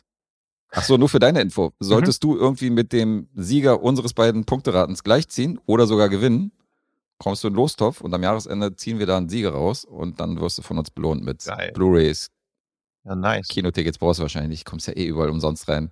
Das stimmt wohl. Aber du darfst ja, darfst ja aussuchen, da, was du von uns Ja, haben cool. willst. Alright. Vielleicht Übrigens, dich dann. ach so, wir haben gar nichts zum Einspiel gesagt, ne? Jetzt von Fortune Cookie. Mhm. Äh, Budget 3,7 Millionen und ich habe nur ein Domestic-Einspielergebnis in den USA gefunden. Das war bei 6 Millionen. Also auch hier nicht so der Immerhin. große Sprung. Ja. Ja, aber es wurde immer als Commercial Success bezeichnet. Ah ja? Also ist es ja auch, aber wahrscheinlich waren die Marketingausgaben damals halt nicht so krass. Nee, ja, das-. Also, dass das logisch, man- ja. Jetzt nicht mehr rechnen muss, okay, das Dreifache, sondern er hat ja das Budget, also wenn er es in den USA schon fast verdoppelt hat, in Deutschland die war wahrscheinlich auch manierlich. Mhm. Mhm. Rest der Welt kann ich schwierig einschätzen, was da damals so. Nee, der wird sein war. Geld schon gemacht haben. Aber es, also ein Riesenerfolg sieht anders aus, glaube ich. Ja, es waren andere Margen, da hat er schon recht, Ja, ja, klar. was das Werbeetat und Co. Ja. angeht. Aber auf jeden Fall genug, um die Schauspieler nochmal so zu besetzen und das Billy Wilder sich jetzt auch nicht irgendwie nach Kiss Me Stupid, das habe ich da ja nur in einer Quelle gelesen, aber hat er ja auch über Selbstmord nachgedacht. Ah, weil ihn die Kritik so getroffen hat. Und das weiß ich aber nicht, ob das nur so in den, also ob das in Interviews dann ein bisschen so, damals konnte man Selbstmord und sagen, man wollte sich umbringen, ein bisschen freier umgehen, so. aber das dann nur so Mhm. angedeutet hat. Oder ob er da schon wirklich, weil es scheint ihn schon stark getroffen zu haben. Der war aber auch schwierig. Hm. Mir echt schwer getan mit dem Film. Mhm. Ich weniger, wie du weißt, aber Ja. das war bei dir ist Sexismus ist bei dir ja auch nicht, wird ja nicht so hart verurteilt. Ja, nee, auch hier wieder meine serbischen Ursprünge. Mhm. Da ist Sexismus an der Tagesordnung, ja. Insofern äh, drücken wir da öfter mal zu, äh, zwei Augen zu. Sounds Aber nicht-. Von der Frau oder von einem selber? Wollte gerade sagen, nicht unsere Augen. da sind wir wieder bei Lensky. Oh Ja. Gott. Äh, ja. Okay, Mhm. genug von meinem Sexleben. Naja. You're having a psychotic episode. Thanks for sharing it with us. Genau das ist es. Ich würde mal sagen, hier, unser Gast wird angekündigt. Dun, dun, dun. Jetzt sind wir sehr gespannt, was du uns mitgebracht hast. Ich habe euch mitgebracht den Film Thunder Road von Jim Cummings. Okay. Oh. Also klingelt da irgendwas oder Das ja, ja, das ganz ist- dunkel bei mir. Ich, meiner- ich kenne ihn nicht. Ja, bei mir ist er auf der Watchlist. Ich bin da sehr interessiert dran und habe da Gutes gehört, aber noch nicht gesichtet. Insofern, der in Deutschland unter dem super guten deutschen Titel der Chaos Cop rausgekommen ist, damit gleich jeder an eine launige Cop-Komödie denkt, aber es könnte nichts ferner sein. Der Film ist von und mit Jim Cummings, der ja, der den der das der den Vorteil hat, dass er ein verdammtes Genie ist, denn er ist ein super Schauspieler, super Regisseur, schreibt die Drehbücher selbst, schneidet meistens noch selbst, produziert die Dinger selbst und versucht sich jetzt in den USA so ein bisschen als den neuen Oh, also auch mit einem coolen Understatement, aber so als den neuen Indie-Gott zu etablieren, der halt sagt, okay, wenn ihr einen guten Film machen wollt, müsst ihr halt einfach alles selber machen, aber auf keinen Fall mit einem Studio zusammenarbeiten oder so wenig wie möglich mit einem Studio zusammenzuarbeiten, hat jetzt auch schon ein relativ beachtliches Öfre hingelegt. Und Thunder Road ist der Langfilm zu seinem eigenen Kurzfilm, der auch Thunder Road hieß Mhm. und der in South by Southwest gewonnen hat, Sundance Festival hat er gewonnen, noch ein paar andere Awards gewonnen und in Thunder Road der, der Kurzfilm ist einfach nur eine neu, ein zwölf Minuten One-Take von einem Monolog, den er selber geschrieben und gespielt und auch inszeniert hat, von einem Polizisten während der Beerdigung von der eigenen Mutter. Der versucht eine Grabrede auf die Mutter zu halten. Also er steht quasi vorne, der sagt der Mutter hinter ihm und er versucht zu erklären, warum die Mutter für ihn so wichtig war Mhm. driftet aber immer wieder von dem Thema ab, dann redet er über seine Tochter, dann wird klar, dass sie geschieden ist, dass sie nicht bei ihm lebt, dann fängt er an zu weinen, dann fängt er wieder an zu lachen, also er kriegt quasi innerhalb von zwölf Minuten mehrere Nervenzusammenbrüche, Mhm. dann will er deutlich machen, dass seine Mutter Ballettlehrerin war und er aber nicht gut tanzen konnte, aber sie ihm so einen Kassettenrekorder gegeben hat, weil er auch Schwierigkeiten hatte, lesen zu lernen, dann versucht er noch den, das Lieblingslied von seiner Mutter als Ballettnummer aufzuführen, obwohl er gar nicht tanzen kann, dann tanzt er noch so zwei Minuten auf dieser Beerdigung rum und man will sich halt innerhalb von diesen zwölf Minuten lacht man mehrmals, hat mehrmals Tränen in den Augen und will sich vor Fremdscham zu so einer Kugel auf dem Boden zusammenrollen. Also es ist okay. phänomenal geschauspielert. Natürlich war dann auch die Presseresonanz dementsprechend groß. Mhm. Und der Langfilm beginnt ebenfalls mit dieser Beerdigungsszene. Ebenfalls, jetzt ist nur noch ein neunminütiger One-Take, wo er diesen Monolog hält. Und was ich an dem Film so beeindruckend finde, dass man von Anfang an merkt, okay, dieser Polizist, der steht kurz vorm Durchdrehen. Da darf wirklich gar nichts mehr schiefgehen und selbst dann ist ungewiss, ob er nicht irgendwie durchdreht und es ist die ganze Zeit aber unklar, wie sich das äußern wird. Es sind so viele Verdachtsmomente vorhanden. Wird er seinem Kind was antun? Tut er sich was an? Seinen Kollegen, seiner Ex-Frau? Also er hat quasi mit allen eine Rechnung offen, versucht aber gleichzeitig immer das Richtige zu machen. Aber das Richtige kannst du halt nicht machen, wenn du komplett unter Strom stehst. Und um nur eine Szene rauszugreifen von mehreren, und der Film besteht auch immer, fast immer aus so zwei- bis vierminütigen langen Szenen, weil positiv formuliert Jim Cummings weiß, wie gut er Schauspielern kann und er sich die Szenen selbst schreibt und da halt alles aus sich rausholt. Mhm. Und es gibt eine Szene, wo er auch einfach nur auf so einem Elternabend ist und mit dem Lehrer spricht. Und das Gespräch verläuft erst ganz normal, dann macht er irgendwie, will er nur die Situation auflockern und macht einen Scherz, der so als, dass er den Lehrer gleich umbringt, missinterpretiert werden kann. Aber du merkst, okay, er wollte einfach nur die Situation auflockern und versteht dann nicht, warum die Situation auf einmal eskaliert. Und durch dieses Einfangen der Situation eskaliert sie nur immer noch mehr und du kriegst diese Hilflosigkeit von ihm mit, während du gleichzeitig aber denkst, okay, so sieht halt auch diese fragile, toxische Maskulinität aus, die jetzt auch immer mehr thematisiert wird. Mhm. Gleichzeitig war es aber auch einer, oder ist generell einer der wenigsten Filme, wo du Mitgefühl für so eine Figur entwickelst, gleichzeitig aber auch pure Abscheu empfinden kannst. Also das ist auch, ich habe den mit mehreren Leuten schon geschaut und da war die ganze Bandbreite damit, dass auch Leute gesagt haben, okay, ich lehne das völlig ab, das ist halt einfach ein kaputter, weinerlicher Typ, der in Selbstmitleid versinkt. Gleichzeitig ist er aber auch nervlich so weit runter, dass ich das nachvollziehen kann. Also die Lesart des Films ist Und- sehr... Und sprichst du da jetzt über den Kurzfilm oder über den ja? Nee, den Langfilm? Langfilm. Okay. Also der Kurzfilm ist auf YouTube, würde Mhm. ich mal mutmaßlich sagen, oder Vimeo wird er schon irgendwo rumschulen, aber ich rede über den Langfilm. Also ich habe auch den Langfilm mitgebracht. Das heißt, du hast äh, den Langfilm auch schon mehrfach gesehen Ja. jetzt.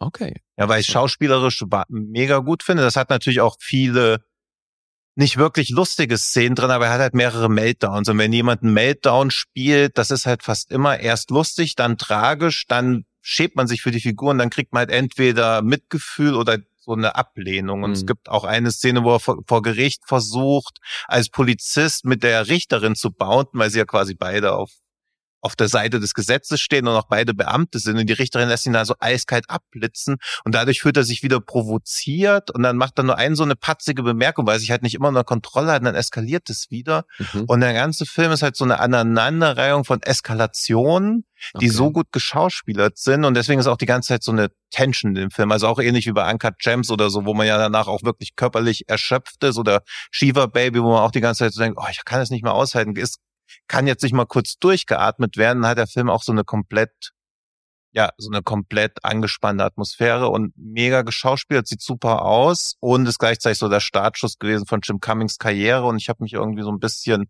drauf eingegroovt, seine Filme in Deutschland im Rahmen meiner bescheidenen Möglichkeiten mehr zu pushen. Man hat Das ist aber ein Independent-Film, ne? Ja. Ah, okay. also hat 200.000 gekostet Oh. und sieht man ihm natürlich an, aber nicht auf so eine negative Art und Weise. Es ist alles sehr geerdet, aber die Optik ist super. Also man würde nie denken, okay, der war aber günstig, sondern es explodiert halt nichts. Okay. Mhm. Aber und war auf merkwürdige Art und Weise, das habe ich ja auch nicht rausgefunden, warum genau. In Frankreich ein kleiner Hit, sodass das Budget reingespielt wurde. Nicolas Cage hat den Film auch irgendwo im Kino gesehen, hat sofort den Regisseur angerufen, wollte Freunde mit ihm sein und jetzt geht auch nicht der Regisseur hausieren und sagt, Nicolas Cage ist mein Freund, sondern Nicolas Cage läuft rum und sagt, Jim Cummings ist mein Freund. Ach, okay. Also, und hat auch in einem Q&A zu einem komplett anderen, ich glaube zu Pick oder so gesagt, dass so Filme wie Thunder Road ihm wieder den Glauben ans Kino zurückgegeben haben. okay, geil. Und das ist halt schon stark. Und ich finde auch so diese, die, ne, wie, wie Jim Cummings hinter den, hinter den Kulissen arbeitet sehr stark. Das ändert nichts oder es hat wenig Einfluss auf die Qualität von dem Film. Und ich glaube, er ist auch ein relativer Kontrollfreak, was glaube ich nicht die schlechteste Eigenschaft für einen Regisseur ist, aber er hat den ganzen Film komplett mit sich selbst gedreht in allen Rollen, das dann rumgeschickt an die Schauspielerin gesagt, so, so macht ihr das. Okay. Und Uff. Ja, okay.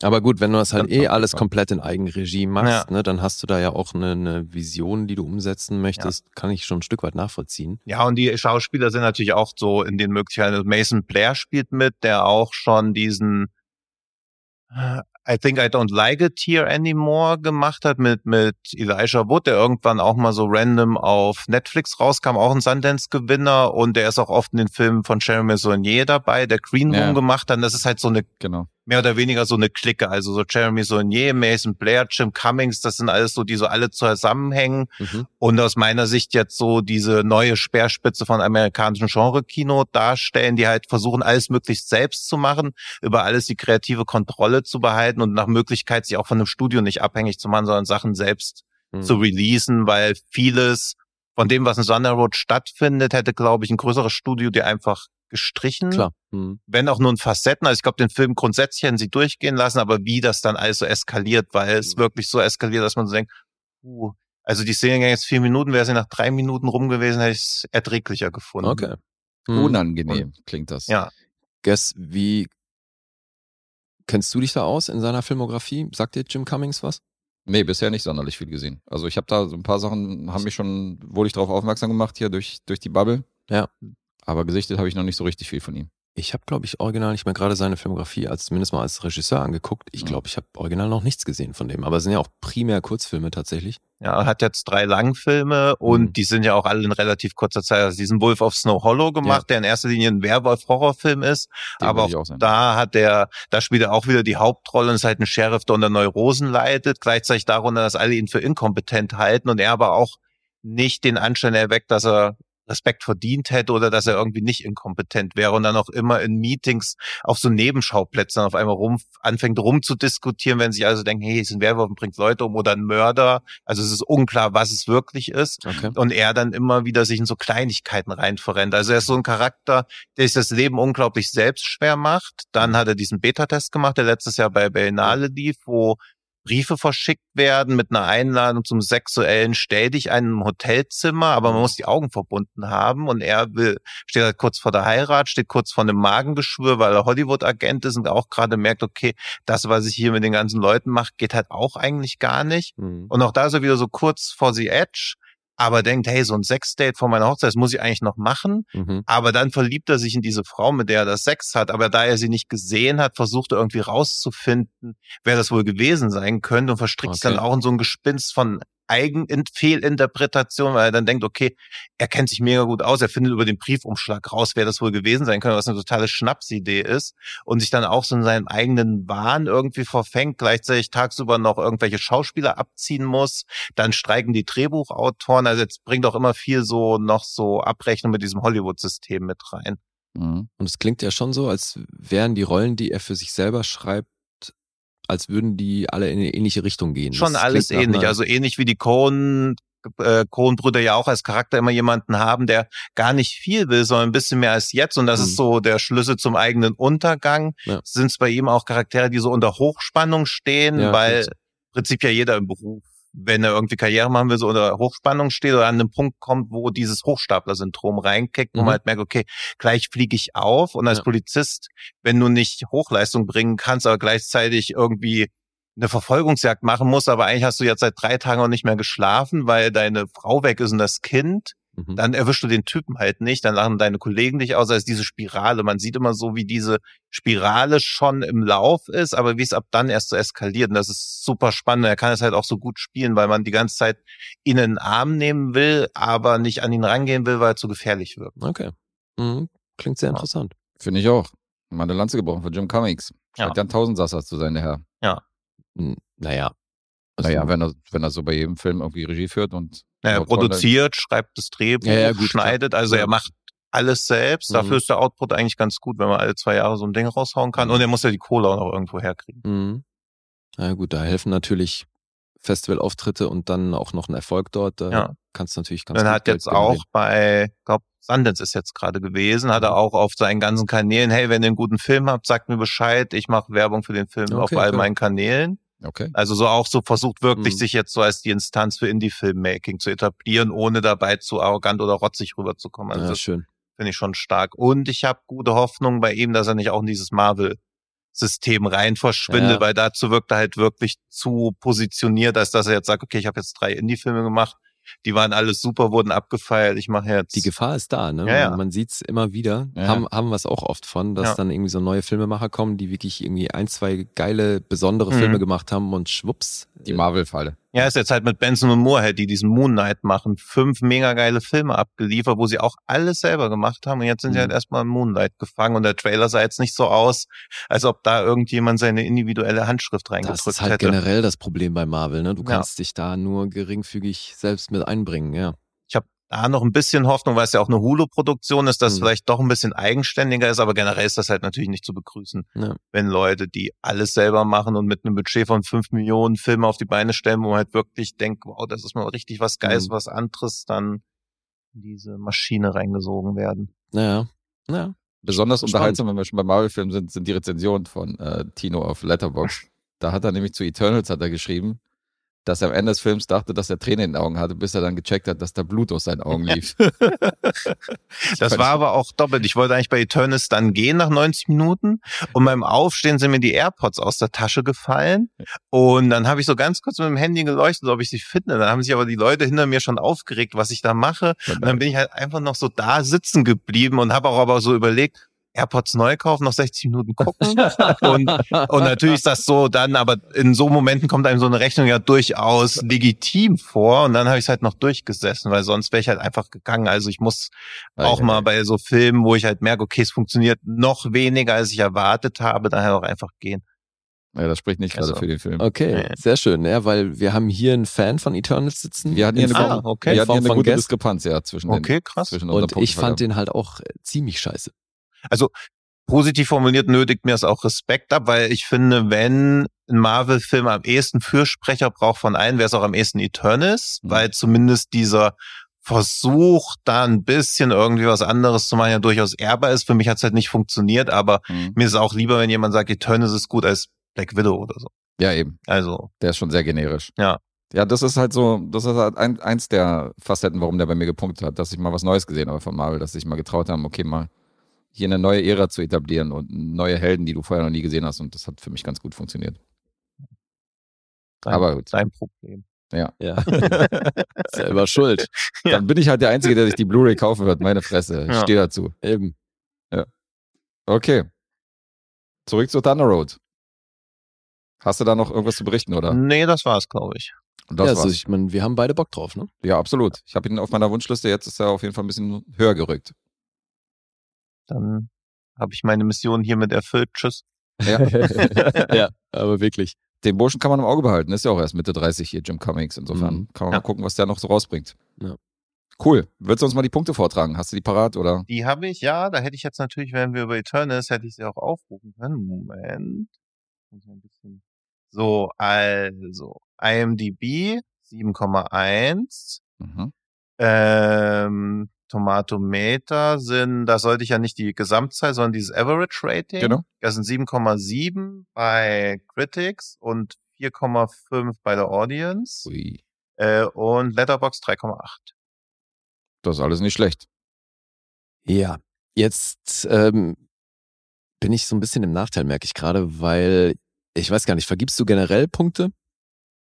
Also auf Letterbox vergibst Das- du dann auch Sterne und so oder wie machst du das? Eben ab und an, also da, das ist noch nicht ganz ausgereiftes System. Also wenn ich von einem Film eher warnen will, Mhm. vergebe ich Punkte, aber auch nur, wenn es ein Film ist, wo mir die Macher nicht leid tun würden. Also wenn ich mir jetzt irgend so, also zum Beispiel, wenn ich Thunder Road richtig kacke finden würde und aber weiß, er hat 200.000 gekostet, eine, eine Person hat alles gemacht, würde ich halt nicht sagen, okay, sind 1,5, sondern würde versuchen, in einem Text die 1,5 zu Okay. beschreiben, okay, weil das dann halt nicht in die Gesamtwertung einfließt, sondern muss sich schon jemand durchlesen. Während zum Beispiel bei Eternals habe ich halt keine Hemmung zu sagen, hey, hier mhm. sind die 1,5 und das ist natürlich auch immer ein bisschen tagesformabhängig, aber ich versuche eigentlich nur eine, eine Wertung zu vergeben, wenn ich bei 3 oder 3,5 bin oder höher. Mhm. Und ansonsten vergebe ich nur eine Wertung, wenn es halt so ein Hollywood-Blockbuster war oder so, wo ich nicht irgendjemandem persönlich schade. Verstehe. Bei Mhm, Kevin Feige denkst du, das juckt ihn nicht. Ob Das Kino Hahn ja, jetzt ich sagt, glaub, die das ist- das ist, Sterne glaub ich, egal, Ja, ja. ja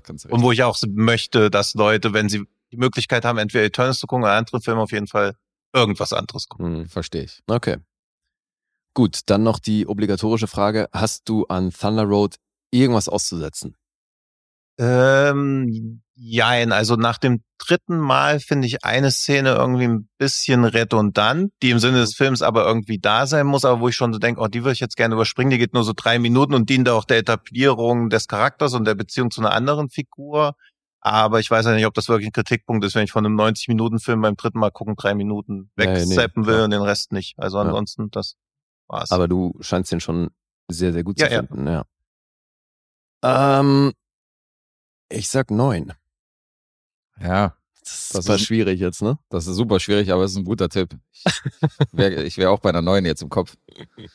Deswegen bleibe ich dabei und ich sage auch eine 9. okay, da seid ihr einen halben Punkt zu niedrig. Zu niedrig. immerhin. Ja, ja, also ich Ah. finde den schon, also Masterpiece. Kurz vor der, Geil, ey. Ja. kurz vor der Perfektion. Wobei ich natürlich auch merke, wenn ich ihn mit anderen Leuten gucke, merkt man auch so, also wenn man bei so einem Film sagt, dass man den Masterpiece-mäßig findet, gehen Leute vielleicht auch mit einer anderen Erwartungshaltung dran, weil ich habe mir Klar. jetzt ein paar Leuten gezeigt, wo dann, also Linie bei Frauen kommt er, glaube ich, nicht so gut an, weil sie vermutlich auch schon zu sehr eigene Erfahrungen mit so einem Charakter gesammelt haben und dann nicht mehr Tragik drin sehen, sondern eher diese Gefahr. Mhm. Weil ich glaube, wenn so ein Typ mal unglücklich in dich verliebt war, ist das die Hölle. Oder generell, wenn du so jemanden mal loswerden musstest, oder auch dieses, wie er seine Ex-Frau behandelt, aus, und es wird ja einfach gnadenlos aus seiner Sicht. Man muss halt diese Rückschlüsse ziehen und dann denkt man halt auch, also es sind zwei Szenen drin, wo man auch denkt, wow, also das Mhm.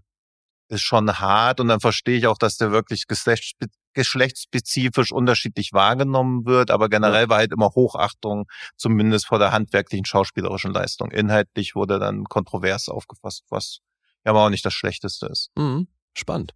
Ja, ich finde sowas interessant, aber ich weiß genau, was du meinst. So, es gibt halt so Charaktere in Filmen, die begleitest du als Hauptcharakter durch den Film und da ist ein Teil vom Publikum, die will wahrscheinlich sagen, was ist das für ein Lappen? Warum gucke Ja, ich, warum guck ich dem jetzt zu? Und der andere sagt, oh, das tut mir aber jetzt leid, was ihm widerfahren ist und so, oder was, was ihm passiert und so. Insofern hast du den gleichen Charakter, aber kommt halt verschieden an, je nachdem, was man für Hm. ein Charakter ist, der diesen Film sieht. Ja, genauso wie du. Also das, ich verstehe auch, warum du sagst, den Helden in einem Mafia-Film Mhm. und gleichzeitig manchmal ist man ja auf der Seite des Bösen, weil man irgendwie auch so eine Tragik drin entdeckt und manchmal lehnt man es halt komplett einfach ab, weil man diese Tragik nicht nachvollziehen kann. Ja, genau. Man geht halt meistens danach, was der interessantere Charak- Charakter ist. Du hast halt in einem Film, hast du teilweise so Bösewichte, wo ich sage, weißt du, also so Bruce Willis ohne Alan Rickman würde einfach nicht funktionieren. Ja. Deswegen bin ich irgendwie da zwiegespalten, wenn er irgendwie vom Gebäude dann fällt. So, dann Ja. denke ich so, ey, scheiße. Ja, also, wird er nicht mehr auftreten. ja. ja, und man merkt ja auch in Filmen, dass man eigentlich, dass ein Film ja nur dann wirklich funktioniert, wenn man nicht will, dass der Bösewicht was, noch was Böses macht. Stimmt. Meistens will man ja eigentlich, okay, mach noch irgendwas krasses. Also auch bei Stirb langsam, ich stimme dir zu, das ist auch ein guter Bösewicht, aber gleichzeitig will man sehen, wie er noch was macht. Ja, und klar. nicht, dass er so, bitte, bitte sterb jetzt endlich, sondern ey, mach noch irgendwas krasses. Ja. ja, auf jeden Fall. Stimmt. Ja. Ja. Finde ich auch. Na gut, Thunder Road. Alright. Dann haben wir noch einen Auftragsfilm hier. Ja, eben. Jetzt haben wir gar nicht erwähnt, dass, ähm, das müssen wir natürlich noch machen, weil für der Glückspilz The Fortune Cookie müssen wir mal einen Shoutout schicken an Anastasios. Der Ach ist so. nämlich der Auftraggeber unseres, äh, unserer Hausaufgabe, Richtig. The Fortune Cookie. Ja. Das wollen wir natürlich nicht unterschlagen. Und Sweet Smell of Success, über den wir jetzt reden, der stammt von Rico. Mhm. An dieser Stelle auch hier wieder schönen Gruß. Das Ja, ist der zweite Auftragsfilm. Liebe Grüße an Rico. Ja. Da hat, er einen, da hat er mal wieder einen ausgepackt. Da hat er ihn ausgepackt. Auf Deutsch heißt er Dein Schicksal in meiner Hand. Das könnte schon wieder so eine Pilcher-Verfilmung sein, wenn man jetzt nur den deutschen Mhm. Titel sieht. Unfassbar. Ja. Ich finde aber auch, dass die, dass der Titel legitim ist und für 1957 gar nicht mal so schlecht. Ich glaube, man hätte es auch eins zu eins übersetzen können, aber irgendwie wirkt das halt schon, das zieht schon mehr Leute. Mhm. Während Sweet Smell of Success, Ja, wobei eben, ne, dieses, dieser Ausdruck Sweet Smell of Success ist ja schon ein bisschen im Sprachgebrauch Häufig, ja. geläufig. hm, War es aber damals offenbar noch nicht. Also Nein. nach allem, was ich jetzt gelesen habe, Mhm. hat er quasi diesen Begriff so etabliert, Ja. Mhm. weil ja damals irgendwie wohl auch die Verleiher den Begriff Smell nicht im Titel haben wollten. der Negativ- Cosmo, nee, negativ Cosmo. Cosmopolitan, also wo die Story erschienen ist, die wollten nicht das drin stehen Stimmt, haben. genau. Ja, ja. Sowas. In, in der ursprünglichen Veröffentlichung Mhm. ging es darum, dass, äh, dass da der Titel nicht auftauchen darf. Und dann hat sich das aber so etabliert, dass das jetzt einfach im Sprachgebrauch ist. Mhm. Und deswegen ja, aus heutiger Sicht hätte man das wirklich äh, Wort für Wort übersetzen können. Aber ich bin da voll bei dir. Ich finde auch, der Titel geht klar, hat was Pilchereskes aus, Mhm. heutiger, aus heutiger Sicht. Aber ja, mein Aber Gott. auch was Bedrohliches halt. Also so dieses, kommt Mhm. halt auch diese Wahrnehmung. Klar, wenn du sagst Pilcheresk, dann denkt man so irgendwie so, dein Schicksal in meiner Hand. Also Klar, klingt könnte, auch, könnte auch ein Horrorfilm sein. Ja, ja, so. Ja, ja. Je Ja, ja. nachdem, wie man es auslegt. Ja. Ja. Da sind wir wieder bei der Auslegung. Wie bei Thunder Road vom, Hm. vom Hauptcharakter. ja. Ja, Regisseur war Alexander McKendrick.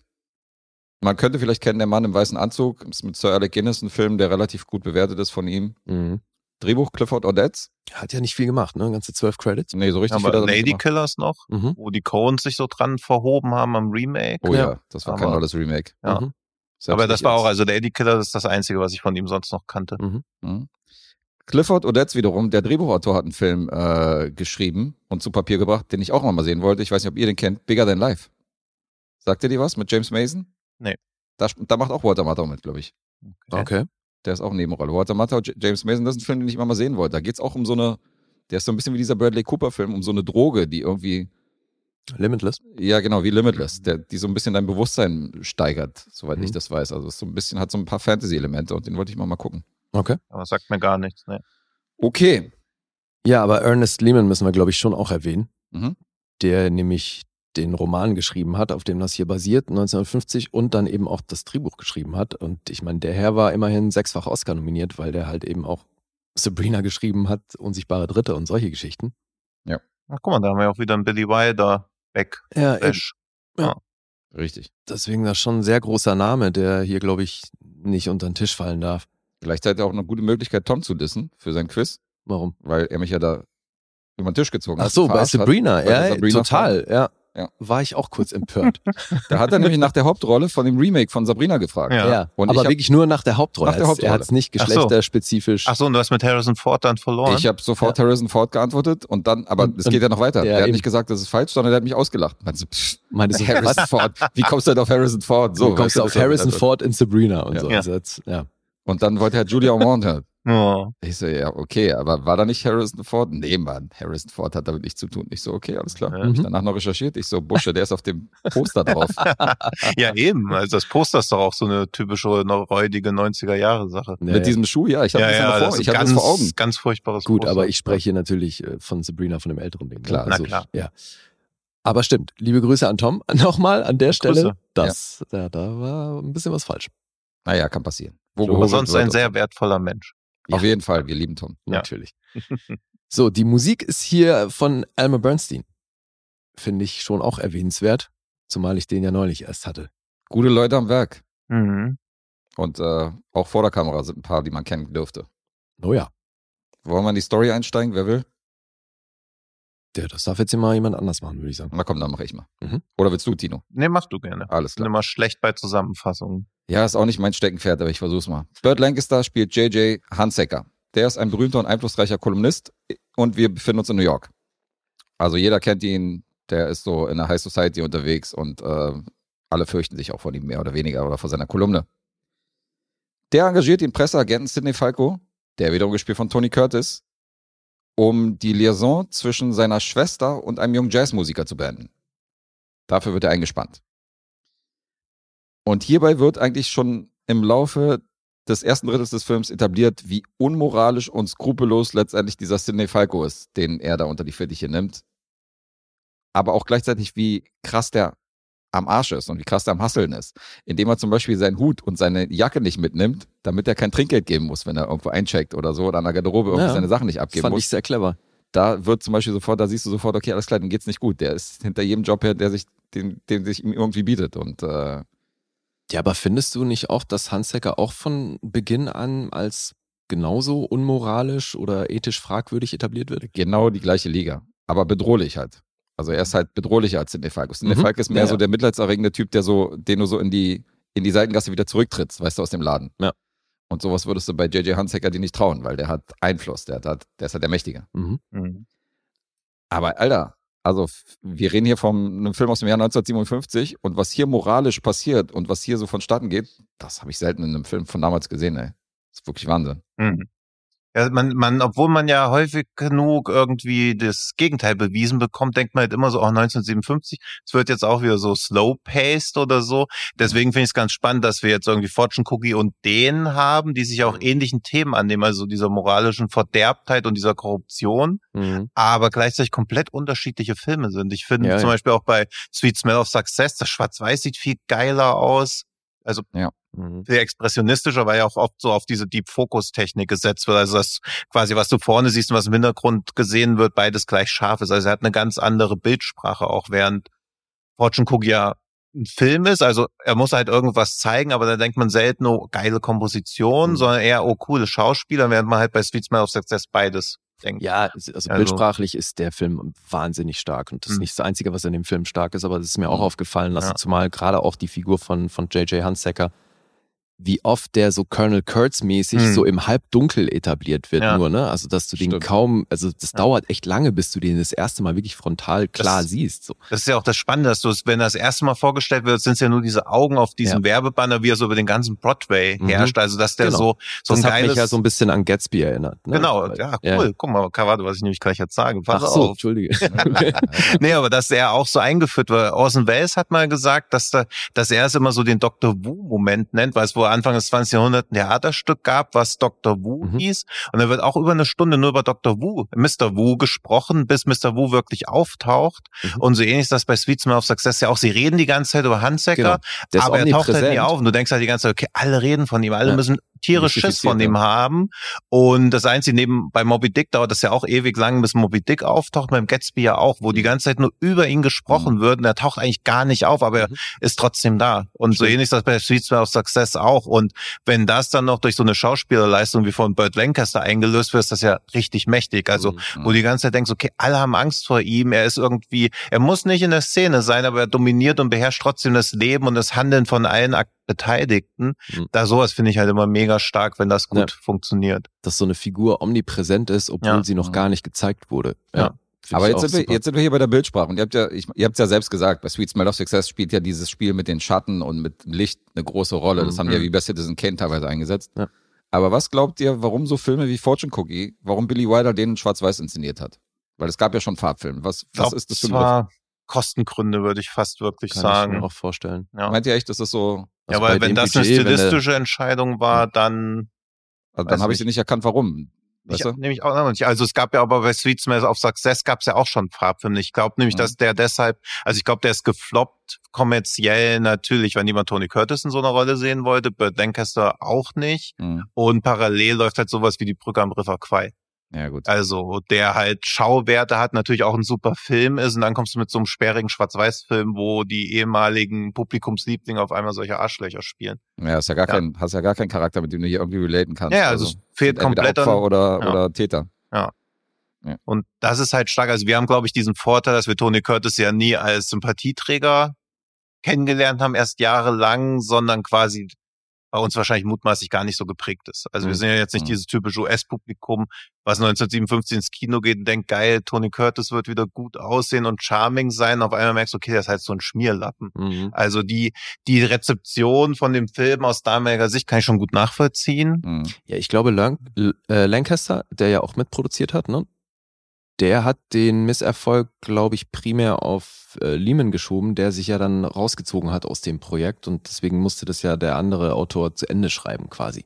Ja gut, aber Lancaster war immer Und- ganz groß da irgendwie Ja, ja. zu erheben, wenn irgendwie ein Film Misserfolg war, dann war es entweder der Regisseur oder der genau. oder der oder der. Irgendjemand muss schuld sein, klar. Ja. Aber das war das, was ich gelesen habe, was, ähm, weil er halt so ein großer Name war als Autor und das dann eben auch publik gemacht wurde, dass der sich da ähm, rausgezogen hat, um was anderes zu machen. Mhm. Wie auch immer. Aber ich weiß, was Tino meint, mit dem von wegen, dass du Sympathieträger Ja, nimmst ja, und du hast ja klar. auf einmal so eine Arschlochrolle. Das hat, hier ist es vergleichbar mit äh, Robin Williams, als er in äh, Insomnia mitgespielt Mhm. hat. Als Ja. Bösewicht, Ja. als Gegenpart von Al Pacino. Mhm. Vorher hattest du nur diese Herzrollen von ihm. So. Ja, also das ist auch so ein Schock, wo die Leute gesagt haben, Alter, er spielt ein Arschloch, Mhm. was ist denn hier los? Ja. Und, Ja, äh, klar, weil die Leute mit einer gewissen Erwartungshaltung Ja. da reingehen, weil der, wenn ein Schauspieler halt bis dahin immer Mhm. primär eine Rolle verkörpert hat oder so Mhm. einen Archetypen, dann hast du eine gewisse Erwartungshaltung. Ja, ja, und Tony Curtis musste auch richtig für die Rolle kämpfen, weil natürlich wirst du eher ein Bösewicht spielen, um halt zu zeigen, wie vielschichtig du bist. Mhm. Aber damals gab es auch diese Verträge mit dem Studio, wo das Studio Klar. quasi auch sagen kann, hey, nee, du machst jetzt die vier Filme, nächstes Jahr machst du die drei, das ist schon alles geklärt. Also musst du da richtig für kämpfen, weil Universal halt gesagt hat, wenn er das macht, seine Karriere vorbei. Mhm. Und so Fälle gab es dann, also Karl-Heinz Böhm, war es Karl-Heinz Böhm aus, Ja, aus Peeping Tom. Sissy? Mhm. Peeping Tom, also so Fälle gab es ja wirklich, wo Leute sich mit einer Rolle komplett vernichtet haben. Ja. Definitiv. Ja, ja, gerade auch eben in diesem Studio-Vertragssystem. Das Ja. war früher echt ätzend. Ja. Äh, haben, hast, die Handlung hast du noch nicht zu Ende erzählt, ne? Ich weiß nicht, wie Wir weit ich jetzt noch in die Handlung ich, reingehen der sollte. Also Bildsprache und so.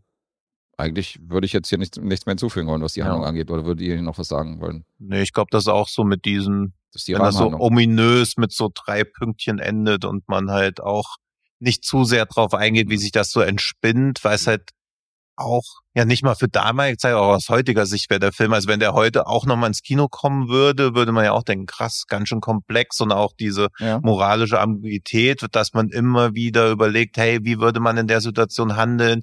Man versteht Tony Curtis Charakter ja auch, Mhm. aber man kann jetzt seine Aktion nicht gutheißen. Gleichzeitig versteht man aber auch, warum er diese Angst hat. Mhm. Und ich finde auch so spannend, wie verblendet er eigentlich ist. Also es gibt ja so als einziger Minispoiler, was ja relativ früh kommt, wo er einen von seinen Kollegen versucht zu erpressen Mhm. und er gar nicht irgendwie in Betracht zieht, dass die Person sich ja vielleicht einfach für Integrität entscheiden könnte. Ja. Mhm. Während er gleichzeitig ja selber denkt auch, dass er voll integer wäre, weil er quasi alles dafür tut, um Journalist bleiben zu können und dadurch sich moralisch immer weiter korrumpiert. Also das ist extrem spannend, dass er denkt, dass er rechtschaffen handelt für so die ersten zwei Drittel, bis natürlich auch eine Wandlung in seinem Charakter stattfindet, aber er von Anfang an eigentlich schon sich selbst belügt und auch aus allen Wolken fällt, dass einmal einer seiner Journalistkollegen sagt, ja, nee, das mache ich nicht. Mhm. Und er so, dass ihm gar nicht, also da, wo sein Plan war, er gar nicht dachte, dass der sagen würde, nee, ich bleib mir selbst treu. Dass das überhaupt eine Option zu sein Ja, scheint, kam ja. ihm gar nicht in den Sinn. Das ist schon stark. Definitiv. Ich meine, Ja. hey, an einer Stelle prostituiert er jemanden für, für seine Ja. Interessen, ey. Wie krass ist das denn? Ja, und versucht das auch noch so als Hilfsangebot, also quasi Ja, auch noch als was ihr das zu als, ja, genau. Wahnsinn, ey, wo ich dachte, boah, Alter, Ja. das machst du nicht wirklich gerade. Ja. ja, ist eine fiese Szene. Hart. Ja, aber gut gespielt, auf jeden Fall von allen Beteiligten. Ist Ja, auch als ich dann bei den Recherchen habe ich auch noch gesehen, dass Vince äh, Gilligan, der Macher von Breaking Bad, sagt, dass das mit weitem Abstand sein Lieblingsfilm ist und Mhm. das kann man auch Mhm. Nachvollziehen. Und Barry Levinson, der Rain Man gemacht hat und ein paar Jahre davor Diner, hat halt einen Diner-Charakter eingebaut, der ausschließlich Sätze sagt, die ins Fifty of Success gesagt wurden. Oh wow. Also krass. und in Rain Man läuft er auch mal im Fernsehen. Mhm. Also wie viele Hommage da so eingefügt wurden und auch noch, also Scorsese mag den auch sehr. ja, Brian De Palma mag ihn, Coen Brothers mögen ihn, Paul Thomas Anderson hat sich drüber geäußert, Steven Soderbergh haben halt alle auch gesagt, wie viel Einfluss der aufs eigene Werk hat. Und es Mhm. glaube ich gibt wenig Einzelfilme, wo so viele Leute, die selber wiederum andere Leute inspirieren, mit ihren Filmen gesagt haben, okay, hier kommen viele von meinen Einflüssen her. Also da Mhm, finde ich mhm. das schon echt extrem. Da ist der hoch im Kurs, ja, stimmt. Nachvollziehbar. Finde ich auch, ja. Also ich war da auch, ich hatte schon viel Positives drüber gehört, aber ich dachte halt wirklich, dass er gediegener wäre oder halt auch eher so, ja, gefälliger eigentlich. Also, dass man Mhm. den so anguckt und schon manchmal so denkt, oh, aber dass der halt so moralisch verderbt ist und einen auch teilweise echt so, also auch die Burt Lancaster Figur, man hat ja halt wirklich, ja, so eine Mischung aus Angst und Ehrfurcht und Ekel. Also, der ist ja auch auf Platz 35 der größten Bösewichte aller Zeiten von diesem Oh. American Film Institute. Und dafür, dass er nicht mal ein klassischer Bösewicht ist, sondern ja Mhm. auch eher eine moralisch verderbte Figur ist, das ist ja schon eine hohe Platzierung. Auf Mhm. jeden, ja. Und ich finde diese, weil er quasi einfach nur seine Schwester beschützen will, die das ja auch gar nicht benötigt. Also das finde ich auch ganz schön, dass sie als, Ja, als Beschützen halt. Ja, ja, ne? Also ist ja eh quasi- auch so eine, so eine Codependenz oder ja, Ja, also das, ich, ich finde auch schon, dass manchmal so, so eine leicht incestuöse Ja, Beziehung eben. angedeutet Ja. wird, ohne das natürlich ausspielen zu können, aber man fragt sich ja wirklich, warum er das macht. Mhm. Und dann denkt man auch, ist das so eine incestuöse Beziehung oder kann er das nicht leiden, dass er nicht alles unter Kontrolle hat, dass er alle unter Kontrolle haben muss? Oder Mhm. ist es halt wirklich so ein Beschützerinstinkt, weil ich nicht wirklich Mitleid mit Lancasters Charakter bekomme, aber irgendwie hat er ja auch nichts außer diese Macht. Aber Macht, die du mit niemandem teilen kannst oder die du quasi nur nutzen kannst, um Angst damit zu erzeugen, was Nee, eben, äh, das, genau, darauf zielt der Film, glaube ich, schon auch Ja. ab, dann irgendwie zu zeigen, dass er halt auch einfach nichts hat. Ja. voll die Wurst ist im Grunde, weil er ist, weil es eben primär über Kontrolle funktioniert. Aber aus Ja. seiner Perspektive ist, glaube ich, dieser junge Jazzmusiker komplett unter seinem Niveau und unter dem Niveau seiner Ja, ja, Familie. klar. Ja, Er ja. darf mit seiner Schwester nicht anbandeln, weil es ist hier ein ganz anderer Status, ein ganz anderer sozialer Stand. Also alleine schon deswegen. Ja, aber er trotzdem will er ja indirekt zerstört er auch das Leben seiner Schwester. Also Klar, auch ja. wenn die, man kommt ja über jede Trennung irgendwie hinweg, die wird nach ein, zwei Jahren auch wieder klar sein oder so, aber selbst das, dass er das quasi so einfach billigend in Kauf nimmt. Mhm. Ja, ja, ab, eben. Dieses vor sich selbst rechtfertigen können, dass es legitim ist, dem Ja. anderen so an Karren zu pissen, aber dann darf sie es auch nicht wissen, weil ich will ihr ja was Gutes. Ja, ja, also So, dieses Soziopathenverhalten, Eben, was er die ganze halt- Zeit auch dieses, wird ja auch einmal so mehr oder weniger impliziert, dass er auch derjenige sagt, der sagt, was, wie sich Präsidenten zu verhalten haben, also dass er quasi über diese Klatsch- und Drahtspresse so das ganze Land steuern will und Ja. deswegen glaube ich dieses Kontrollfreak-Ding auch, aber das hat ja wirklich auch so was Soziopathisches. Total. Und einmal gibt's ja auch die Szene, wo wo er quasi nach vorne schaut und, und Sidney Falco steht hinter ihm, aber er spricht direkt zu der Person, die hinter ihm steht, aber er hat es halt nicht mal nötig, ihn anzuschauen. Mhm. Also das ist schon von der Bösewichtsrolle her oder so. Ich glaube, da haben sich viele Inspirationen rausgezogen. Ja. Das ist schon krass, wie du bei beiden Hauptdarstellern denkst, Alter, was für ein Arschloch. Ja, Und dann kommt Tony Curtis und denkst bei ihm auch so, okay, Alter, was für ein Arschloch. Weißt du, bei beiden so. Du bist halt Ja. ständig hin und her gerissen. Du hast halt keinen, für den du irgendwie routen kannst, sondern Ja. machen beide halt sehr fragwürdige Dinge. und dann gleichzeitig dieses Pacing oder wie komprimiert, wie kondensiert oder so dieser Film auch dicht, einfach ja. ist. Also Mhm. man würde halt denken, okay, es sind zwei Stunden, zweieinhalb Stunden Film, dann geht er 95 Minuten. Ja. Ja. Und hat so viel da reingepackt. Deswegen war auch so diese, finde ich es auch wieder spannend, dass wir es mit Fortune Cookie in einer Folge haben, der halt irgendwie 120 Minuten braucht. Auch Und, weniger erzählte. ja. Nee, der hat ein wahnsinniges Pacing Hm. und dann gibt er hier ein Dialogfeuerwerk ab, was Ja. ich super krass fand, Alter. Mhm. Und das finde ich irgendwie abgefahren, weil das sind keine Dialoge, wie man sie sagen würde. Ne? Mhm. Also das ist hier keine Sprache, die du, die du und ich jetzt hier wählen im Jahr 1957, sondern es hat schon was krass gestagtes, aber es ist, dass sie spielen das so, dass du denen halt glaubst, dass sie so sprechen. Ja. Und dann sind es aber so geile Wortspiele und wie metaphorisch manche Dinger formuliert sind. Ne, diese Nummer, wo er zu ihm sagt, I, I'd hate to take a bite out of you. You're, was sagt er? You're like a Poison Cu- Cookie oder Äh, so. Cookie full of arsenic. Arsen, ja, Ja, Arsenik, ja. Genau, Ja. irgendwie sowas, ja. Mhm. ähm, großartig, Alter. Also Mhm. davon gibt's aber am laufenden Band hauen die solche solche Sprüche raus. Das stimmt. Und das fand ich halt auch so geil. Das und dann in der Kombination mit so einer genialen Bildsprache. Also der Film macht echt eine Menge richtig. Ja. Und auch so dieses, also teilweise denkt man ja auch, also bei Billy Wilder Filmen denke ich das auch oft, aber in einer po positiv, aber ich denke es trotzdem, okay, das ist ein super Drehbuch. Mhm. Während es ja bei Sweetman of Success denkt man nicht, das sind Sätze, die jemand geschrieben hat, sondern die Charaktere reden halt Ja. wirklich so. Also dass, dass auch Bert Lancaster so einen Gestus hat oder auch diese ganze Ausdrucksweise, dass das einfach wirklich er Mhm. ist. Und Tony Curtis versucht ja auch immer irgendwie mitzuhalten. Also man merkt ja auch deutlich, auch er hat ja wieder dieses Hochstapler-Syndrom irgendwie, dass er denkt, er ist zu größerem geschaffen, gleichzeitig hat er aber auch keine Erfolge mehr. Also er ist ja auch quasi innerlich zerrissen, weil er weiß, er müsste Größeres leisten, aber man merkt in seinem Charakter auch immer in einigen Momenten, dass er selber auch weiß, okay, ich krieg's halt nicht mehr gebacken. Also ich krieg's mhm. auf moralisch einwandfreie Weise nicht mehr hin, deswegen mache ich hier jetzt mit.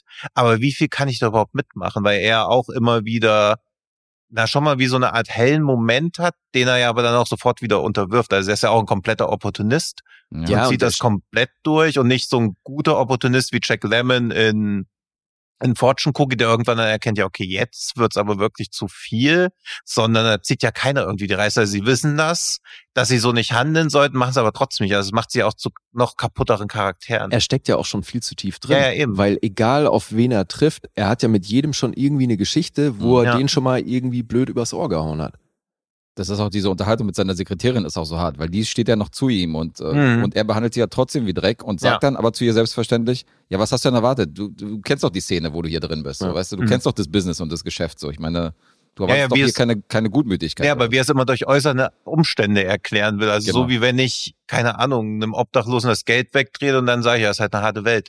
Ja, aber genau. das mag sein, aber deswegen muss ich ja nicht Teil der harten Welt sein. Mhm. Also musst du besser aufpassen, so von wegen. Ja, ja, eben. Ja, wenn du das da hinstellst, ich bin ja lang gelaufen. Genau. Ja. Ja, schon ein harter Film. Ja. Ja, zumal er sich da ja auch immer weiter hochschaukelt aufgrund der Dringlichkeit der Situation, mhm. versucht er ja immer mehr für sich, immer mehr Rechtfertigungen ja. und Legitimationen für sein Handeln zu finden, was Breitet, halt immer absurder wird. Rein, ja. Ja.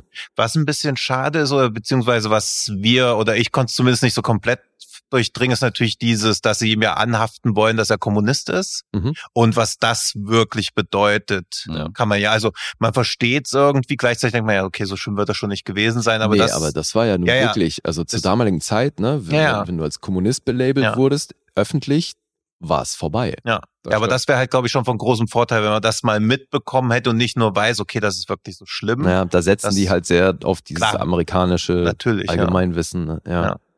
Aber so Kolumnist versus Kommunist. ja, stimmt. Ja, nee, das finde ich also das ist auch nur so eine Seitennote, was mit dem Film jetzt in keiner Art und Weise, aber wo man so denkt, okay, jetzt soll er als Kommunist gebrandmarkt sein, was bedeutet das überhaupt? Das, weil das mhm. war ja damals als Thema so omnipräsent, dass der Film das natürlich nicht nochmal erklärt und dann muss man für uns als heutige Zuschauer ist ja fast schon wie so ein MacGuffin oder so. Okay, das ist was Schlimmes, das nimmt man mal so hin. Man hat auch irgendwie gehört, was das genau bedeutet.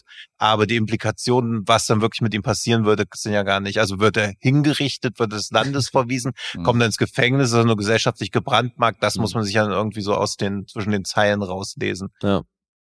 Das stimmt. Ja, ich ja. glaube, wichtig für den Kontext hier ist, ähm, dass die Karriere vorbei ist in dem Moment. Ja, genau. Es geht ja bei allen irgendwie um Karriere. Ja. Es geht ja gar nicht darum, Leben zu vernichten. Das ist noch erträglich, aber die Karriere, das ist schon naja. ein ganz anderes Ding. Ja, deswegen finde ich auch eben den Hansdecker so geil, weil der halt ja. im Grunde nichts hat. Also ja. es steht ihm ja niemand nah, wirklich. Nee. Nicht mal die, von der er glaubt, dass sie ihm am nächsten steht, äh, hat wirklich Bock auf. Ja, ja, so, so Macht als Ersatzbefriedigung genau, oder als, ja. als Liebesersatz. Deswegen, das ist so eine ja. geile, spannende, komplexe Figur. Hat mich echt und, beeindruckt. Und das halt auch, wie die krass die Karriere im Mittelpunkt, dass niemand so auf die Idee kommt, okay, das fuckt mich jetzt hier alles ab. Also es kommt ja auch keiner auf die Idee wegzuziehen. Und das meine ich nicht mal in diesem absurden Wegziehen, wie warum ziehen die Leute aus der Stadt, wo Freddy Krüger die Leute umbringt, nicht einfach woanders hin, mhm. sondern wirklich in diesem, die können halt New York gar nicht verlassen. Also es ist halt quasi so Big Apple, das ist so der Lebensmittelpunkt. Das finde ich auch schön, wie der Film gar nicht auf, offen macht, dass es noch eine andere, andere Welt gibt oder so. Das ist halt einfach alles.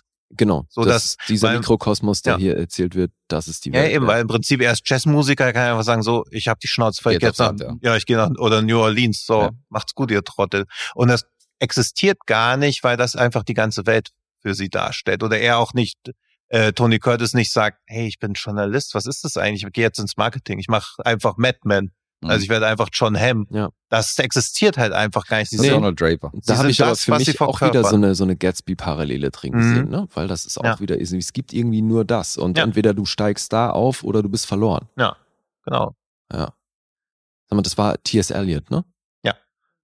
Ja, weil dieses Ding, gerade eben diese Augen auf dem Banner, die mhm. über die mhm. ganze Stadt wachen, das ist da halt schon auch sehr präsent, fand ich sehr geil. Mhm. Ja.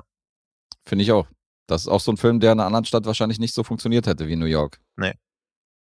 Bloß war also New York wahrscheinlich damals noch mehr den Sta- Stellenwert gehabt, also wo, wo halt Hollywood ja auch noch gar nicht so groß war, also wo Ja, Hollywood, stimmt. äh, wo New York wahrscheinlich wirklich der Melting Pot von allem war. Ja gut, stimmt, klar, so in Ja. der Filmindustrie würde wahrscheinlich die Westküste, Hollywood, hätte man da wahrscheinlich auch so eine interessante Story über so einen Polizisten machen können. Hm. Ja, wahrscheinlich ein bisschen später, würde ich sagen, also eher so in den Mhm. 70ern oder so, aber da war halt New York schon Dreh- und Angelpunkt von allem. Auf jeden Fall. Mhm. Und umso beeindruckender finde ich, dass das Drehbuch ja, als der Film angefangen wurde zu drehen, noch gar nicht fertig war. Also sie müssen ewig lange an diesem Drehbuch gearbeitet haben, weil ich habe nur ein Interview mit dem Regisseur gefunden, der gemeint hat, der, der grauenvollste Moment in seinem Leben war, als er auf dem Times Square stand und anfangen musste mit Drehen und das Drehbuch noch nicht fertig war. Ja, das war ja dieser Rückzug von Lehman. Ja, ja. Das war genau das Ding. Der hat das Ja. nicht fertig gemacht und es hat sich dann einem anderen Projekt gewidmet und dann kam der andere Autor und das Ja. war das, was Lancaster verantwortlich gemacht hat für den kommerziellen Misserfolg. Ja. Und Lancaster hat anfangs nur mitproduziert. Da war jemand anders, glaube ich, geplant in seiner Rolle, Hm. wenn ich wenn ich es richtig in Erinnerung habe. Ja, Orson Welles war ursprünglich angedacht. Orson Welles. Und Ja. dann, als es nichts geworden ist, ist dann Burt Lancaster letztendlich eingesprungen Mhm. als. Genau, und hat das selbst gespielt Handsäcker. und hat dann auch Tony Curtis an den Start gebracht, so wie ich das verstanden habe. Mhm. Genau, den, Ja. der auch durchgeboxt. Oder der sich selber durchboxen musste, aber auch noch da durchgeboxt werden musste. Ja, der war noch nicht der Ja. ganz große Star. Nee. 57. Ja, beziehungsweise war er da ja immer noch zu sehr in diesen Sweetheart-Rollen. Also wahrscheinlich vergleichbar heute, wo dann Robert Pattinson oder, oder Hm. Daniel Radcliffe nach Hm. Harry Potter gesagt haben, okay, wir wollen jetzt mal was anderes machen, wo ja auch das Publikum entsprechend ablehnend drauf reagiert hat. Ja, genau. Uns bei Radcliffe ja immer noch macht. Also der, also das läuft bei ihm schon solide, aber Robert Pattinson hat es halt geschafft, während Daniel Radcliffe Mhm. halt immer eher so beachtenswert scheitert, aber sich auch immer echt krude Rollen auch aussucht. Also schon bewusst gegen dieses Harry Mhm. Potter Image anspielt. Ja, Ja, klar, auch. Swiss Army Man und so, das war schon Ja, sehr ja. gegen den Strich. Wobei Robert Pattinson halt noch diesen Attraktivitätsbonus hat. Also Daniel Radcliffe ist halt jetzt, Mhm. also- ich wäre eher Team Pattinson. Tja, gut, ich will mich da nicht entscheiden müssen. Ich habe gelesen, dass Robert Vaughn hier noch den Steve Dallas hätte spielen sollen ursprünglich Mhm. und wurde dann aber in, von der Armee eingezogen. Ja, der musste dann, Dumm gelaufen, Alter. Das ist natürlich doof. der musste dann in die Armee. Ja, ist natürlich auf der Schneiderliste der Film, ist auch bei Letterbox auf der 250 Narrative-Liste. Hm. Der spielt da überall mit. Guess, bei dir habe ich noch nicht so rausgehört, wie der bei dir abschneidet. Äh, ich fand, das war ein Mega-Film. Ich mochte den sehr. Ich sehe ja den Handwerk und ich fand den sehr gut, aber mir fehlten tatsächlich so ein bisschen die moralischen Anker in dem Fall. Also das ist wieder so ein Film, wo ich sage, es gibt so Filme, wo ich kein Problem damit habe, nur Arschlöchern irgendwie äh, zu folgen. Mhm. Und hier ist aber so, dass ich bei den beiden dachte, boah, Alter, Alter, irgendein netter Charakter irgendwo zwischendrin, wo du sagst, das ist jetzt jemand, mit dem du relaten kannst, würde ich, glaube ich, begrüßen. Ja, moralischer Kompass ist hier nicht. Nee, hat mir so ein bisschen gefehlt. Aber Und fand ich auf der einen Seite erfrischend, auf der anderen Ja. Seite sorgt dann dafür, dass er nicht bei mir ganz oben landet. Okay. Finde ich auch stark, aber gleichzeitig bin ich auch immer bei, also es wirkt jetzt so ein bisschen, als ob ich euch bewusst verwirren will, was ich wohl für eine Wertung gebe. Bei Filmen, die mich mutmaßlich nicht zu Tränen rühren, Hm. bin ich halt auch immer ein bisschen verhaltener eigentlich, weil ich halt denke, okay, ein Film muss eigentlich alle Emotionen rauskitzeln, aber der Film will ja auch was ganz anderes Ja, ja. bewirken. Deswegen finde ich auch gerade für 1957 so auf diese ganzen Sachen, also keine Moral, keine Helden, Das also das ist schon krass, auf sowas Mhm. zu verzichten. Und es fällt einem ja auch erst im Laufe des Schauens auf, dass Mhm. man ganz viele gängige Sachen einfach vermisst oder nicht mal vermisst, sondern sie sind einfach nicht da. Und dann merkt man so, warum hat der Film überhaupt so eine krasse Wirkung? Und dann überlegt man ja, okay, es sind ja auch gar keine Identifikationsfiguren dabei. Ich muss Mhm. die Moral, also du musst ja viel aktiv mitarbeiten eigentlich und kriegst das gar nicht so, so rein dosiert. Das finde ich schon, Ja, vor allem, dass noch nicht mal die Musik Ja. in dem Film dazu beiträgt, dass die Stimmung irgendwie gelockert ja wird. genau, ne? durch Was diese du halt- ja, einfach, was ne, du sonst man da, äh, im Film aus der Ja. Zeit hast du das einfach sonst Ja. immer.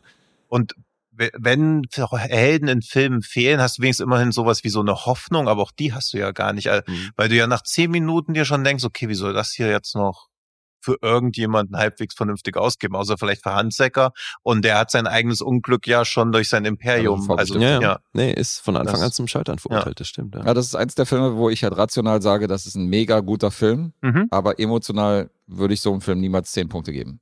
Hm. So als Anhaltspunkt. Mhm. Also da wäre ich nie, weil da fehlt mir so ein bisschen die emotionale Verbindung. Mhm. Aber ansonsten ist das schon, ist das schon ein sehr, sehr geiler Film, ohne Frage. Das macht's schwierig. Frage beantwortet? Naja, Weil Ich habe also ich das- hab jetzt schon gesagt, dass es keine 10 sind. Ja, jetzt ja, hast du aber noch es ist die- 19,5 Punkte zu raten. ja, das ist genau das Ding, ey. Wie viel Abzug gibt das, dass der da emotional bei dir nichts ausgelöst hat? Das liegt Okay. an euch, mich da einzutakten. Na gut, wenn wir schon bei den Punkten sind, Äh, leiten wir da über. Ja, Oder habt ihr noch was? nee, die sind verdammt ordentlich. 8,0 gibt's auf IMDb. Metascore ist hier bei 100. Da haben wir die 100. Es sind, muss man vielleicht noch dazu einräumen, ganze fünf Reviews. Drei davon sind von uns. nee, und das fand ich irgendwie abgefahren, weil da habe ich gesehen, vier haben eine 100 vergeben und einer eine 80. Wo ich gedacht habe, Durchschnitt trotzdem 100, okay. Fair enough. Fragst die Falschen, wir sind nicht gut in Mathe, haben wir doch Nee, schon etabliert. ja, also es ist ja auch völlig egal. Ist 100 eine Fest steht- Primzahl? genau. Fest steht, der schneidet insgesamt wahnsinnig gut ab, Mhm. denn auch auf Rotten Tomatoes gibt's von der Kritik 8,8 und vom Publikum 4,3, Letterboxd 4,2. Mhm. Das ist sehr ordentlich. Also offenbar ein Klassiker, der nicht nur aufgrund der Zeit, aus der er stammt, so genannt wird, sondern eben auch, weil er insgesamt gut gefunden wird. Und ich glaube auch, dass er immer besser wird, beziehungsweise immer visionärer. Also ich glaube schon, dass man 1957 gedacht hat, naja, so wild wird das schon alles nicht so sein. Aber je mehr man selber auch weiß, wie Medien funktionieren, Mhm. beziehungsweise wie hinter den Kulissen korrumpiert wird, also ich glaube, der ist noch mit im Laufe der Zeit gewachsen. Ich kann mir auch vorstellen, Ja, wobei das ist so witzig, weil an der einen Stelle dachte ich mir, ne, also diesen, er macht ja einen ganz geilen Move mit, weil er in der Redaktion weiß, die Geschichte wird veröffentlicht und dann geht er zu einem Typen hin und verkauft das Ding so, verkauft seinen Einfluss so groß. Ach so, am Telefon die Geschichte. Ja, genau, Ja. weil er dann sagt, alles klar, ich ruf an, pass auf, morgen schreiben die was über dich. Das ist natürlich auch ein Ding, was in der heutigen Zeit so nicht mehr funktionieren kann würde, aber fand ich halt super geil. Aber vielleicht funktioniert es bei der Bild halt immer noch so. Also kann halt schon sein, also einzelne Magazine schon so diese Erpressungsmechanismen so ein bisschen haben, hey, gib mal wieder eine Story, sonst schreiben wir eine Story. Ja, ja. Also aber das- halt, ja, ja. Ne, also jetzt nicht in dem Fall wäre es ja relativ leicht nachzuvollziehen Ja, äh, ja, mit also gut, sozialen klar. Medien und und Ja. und. Ja. Ja, aber fand ich, fand ich echt cool. Ich kannte mal einen so einen Typen, ich meine, ich bin ja, ich weiß ja nicht, ob du es weißt, dass ich als DJ auch unterwegs bin, wenn gerade mal kein Mhm, Corona okay. ist. Ja. Und es gab mal in einem Club, ich meine, ich war nicht mit dem befreundet, ich wusste aber, wer das war. Der hat eine Masche abgezogen, um Frauen anzugraben. Der hat sich aus dem Playboy-Impressum, hat er sich Visitenkarten gemacht von so einem Chefredakteur, hat da seinen Namen raufgeknallt und hat dann gesagt, er arbeitet für den Playboy und so und äh, sucht da irgendwelche Frauen aus, die da irgendwie sich demnächst ablichten wollen. Hm. Das hat der, funktioniert? Wenn, wenn du mir nicht glaubst, so hin und her, ich stehe da, ich stehe in jeder Ausgabe irgendwie hinten drin so. Und die Mäuschens haben da den Playboy aufgeschlagen, haben da reingeguckt und haben ihm teilweise dann geglaubt. Und haben dann gesagt, okay, alles klar, krass, das bist du, ja, hier sind meine Visitenkarten. Und das hat, das haben, das haben ihm vielleicht nicht alle geglaubt, aber Ja. das haben ihm zumindest genug geglaubt, da ihm auf dem Leim zu geben mit seiner, mit seinen gefakten Visitenkarten. Fürchte auch, dass das Der tut mir fast ein bisschen leicht, leid. Ja, Also, weil das ist schon irgendwie eine traurige Masche. ist schon wirklich eine traurige Masche, aber gut. Zweck heiligt die Mittel wahrscheinlich bei so Leuten. Ja, aber da könnte man jetzt auch die ethisch-moralische Ja. Frage in den Ja, Raum die werfen. Ne? fragwürdig, Also, ja. Ja, Ohne Frage. Auf der anderen Seite bin ich dann auch wieder von einer anderen Perspektive, dass ich sage, Mäuschen, äh, wenn du dich jetzt davon beeindrucken lässt, dass einer irgendwie gerade Ja, für den ja, Playboy schreibt und Also- dich den deswegen datest, weil du dir da Chancen hoffst, dann bin ich auch bei ihr, dass ich sage, arme Wurst. ja Klar. also Gewinner gibt's in der Konstellation keine. Oder? Ja. Aber nochmal zurück zu Sweet Smell of Success. Ich kann mir schon vorstellen, dass die Leute damals im Kino saßen und komplett geschockt waren, weil das ist ja eine Ära, wo du wirklich so diese Heldenfiguren hast im Mhm. Kino und diese große opulente Hollywood-Kino. Und da hast du so einen Film und du hast nur irgendwelche, irgendwelche fragwürdigen Charaktere da. Und ich kann mir schon vorstellen, dass die Leute da rausgegangen sind und total geschockt waren. So wie wenn wir heute irgendwie, weiß nicht, Ja, ich glaube wenn, auch. Also wenn du mit deiner Mutti irgendwie in Martyr gehst oder so, weißt Ja. du, so, so den Effekt hat das wahrscheinlich. ja, eben. Also die haben die Woche vorher Brücke am Quai geguckt, sich gedacht, krass, juhu. Ja. Und der ist ja auch schon erstaunlich vielschichtig, aber gleichzeitig weißt du noch klar, was du zu denken hast. Und die Woche drauf siehst du dann das Ding, Mhm. bloß schwarz-weiß. Also was aus damaliger Sicht in der Wahrnehmung ja wahrscheinlich immer noch ein Rückschritt war. Also wenn Mhm. du Farbfilm immer so Ja, denkst, okay, gibt's klar. noch nicht so lange, dann siehst du wieder, ja, puh, das, das könnte da Ja. natürlich auch mit reinspielen, ne? Als Ja. abgefahren, weil aus heutiger Sicht ist er halt wahnsinnig bildstark, ja, finde ich. klar. Mhm. Also generell finde ich halt immer, wenn, also es müsste von allen, wie so George Miller das mit Mad Max gemacht hat, mit dieser Monochromfassung, Mhm. soll es von jedem Film geben. Also ich glaube, viele Filme würden davon echt extrem profitieren. Mhm. Ja, ich bin großer Fan von Schwarz-Weiß. Ja, absolut. auch. Ja. Ja, Brücke am Quai muss ich noch gucken. Ein großer, großer Fleck in meiner Ah, ja. Filmografie. Von Ach, großen Oscar-Filmen, der fehlt nicht? mir noch. Nee, den habe ich noch nie Ah, ja, gesehen. okay. Okay. Der ist auf unserem Poster hier bei mir noch, noch nicht freigerubbelt worden. Hm. okay. Hol ich mal nach. Mhm. Okay. Soli, Willst du die Episode mal abschließen mit deinem Projekt? Sollen wir vielleicht noch Punkte raten? Ach, Punkte raten müssen wir auch noch. Mhm. Ja, stimmt, müssen wir auch noch. Geil, dass du das mal vergisst, ey. Gut, dass wir zu zweit sind. Ja, sehr schön. Ja, du darfst vorlegen, Gast. Ich habe vorne angefangen. Ähm, ich mach's einfach und takt euch beide auf eine 9 ein. Mhm. Mhm. So, ich sag, Guess ist bei einer 9. Boah, ey, Tino, das. Das ist eine Herausforderung, ne? Ja. Na, nach was riecht es ich sag 9,5. Das riecht nach Weil neuneinhalb, das hat, er. ja, mit Potenzial zu 10, aber ich äh, Mhm. sage jetzt mal 9,5. Mhm. Dann sage ich bei dir 8,5 und bei dir 9. Okay, du sagst äh, Guess 8,5 und ich 9. Genau. Schon wieder mit dem Stück Ja, ja. Werkstatt. Ja, naja. Das sind die Videoverwöhnten. Es wirkt dramaturgisch auch Also, eindringlich. Ja, es wird Ja. dramatisch. So. Ich bin gleich eingeschüchtert worden, als du den Ja. Stift auf mich gezeigt hast. Und hast deswegen auch eine Punktlandung hier bei mir hingelegt mit der 8,5. Juhu. Das ist vollkommen richtig. Na, fuck. ich bin sogar bei 9,5. 9,5 Ja. für Lee. Ja, da bin ich auch. Uiuiui. Okay. Geil. Sehr schön.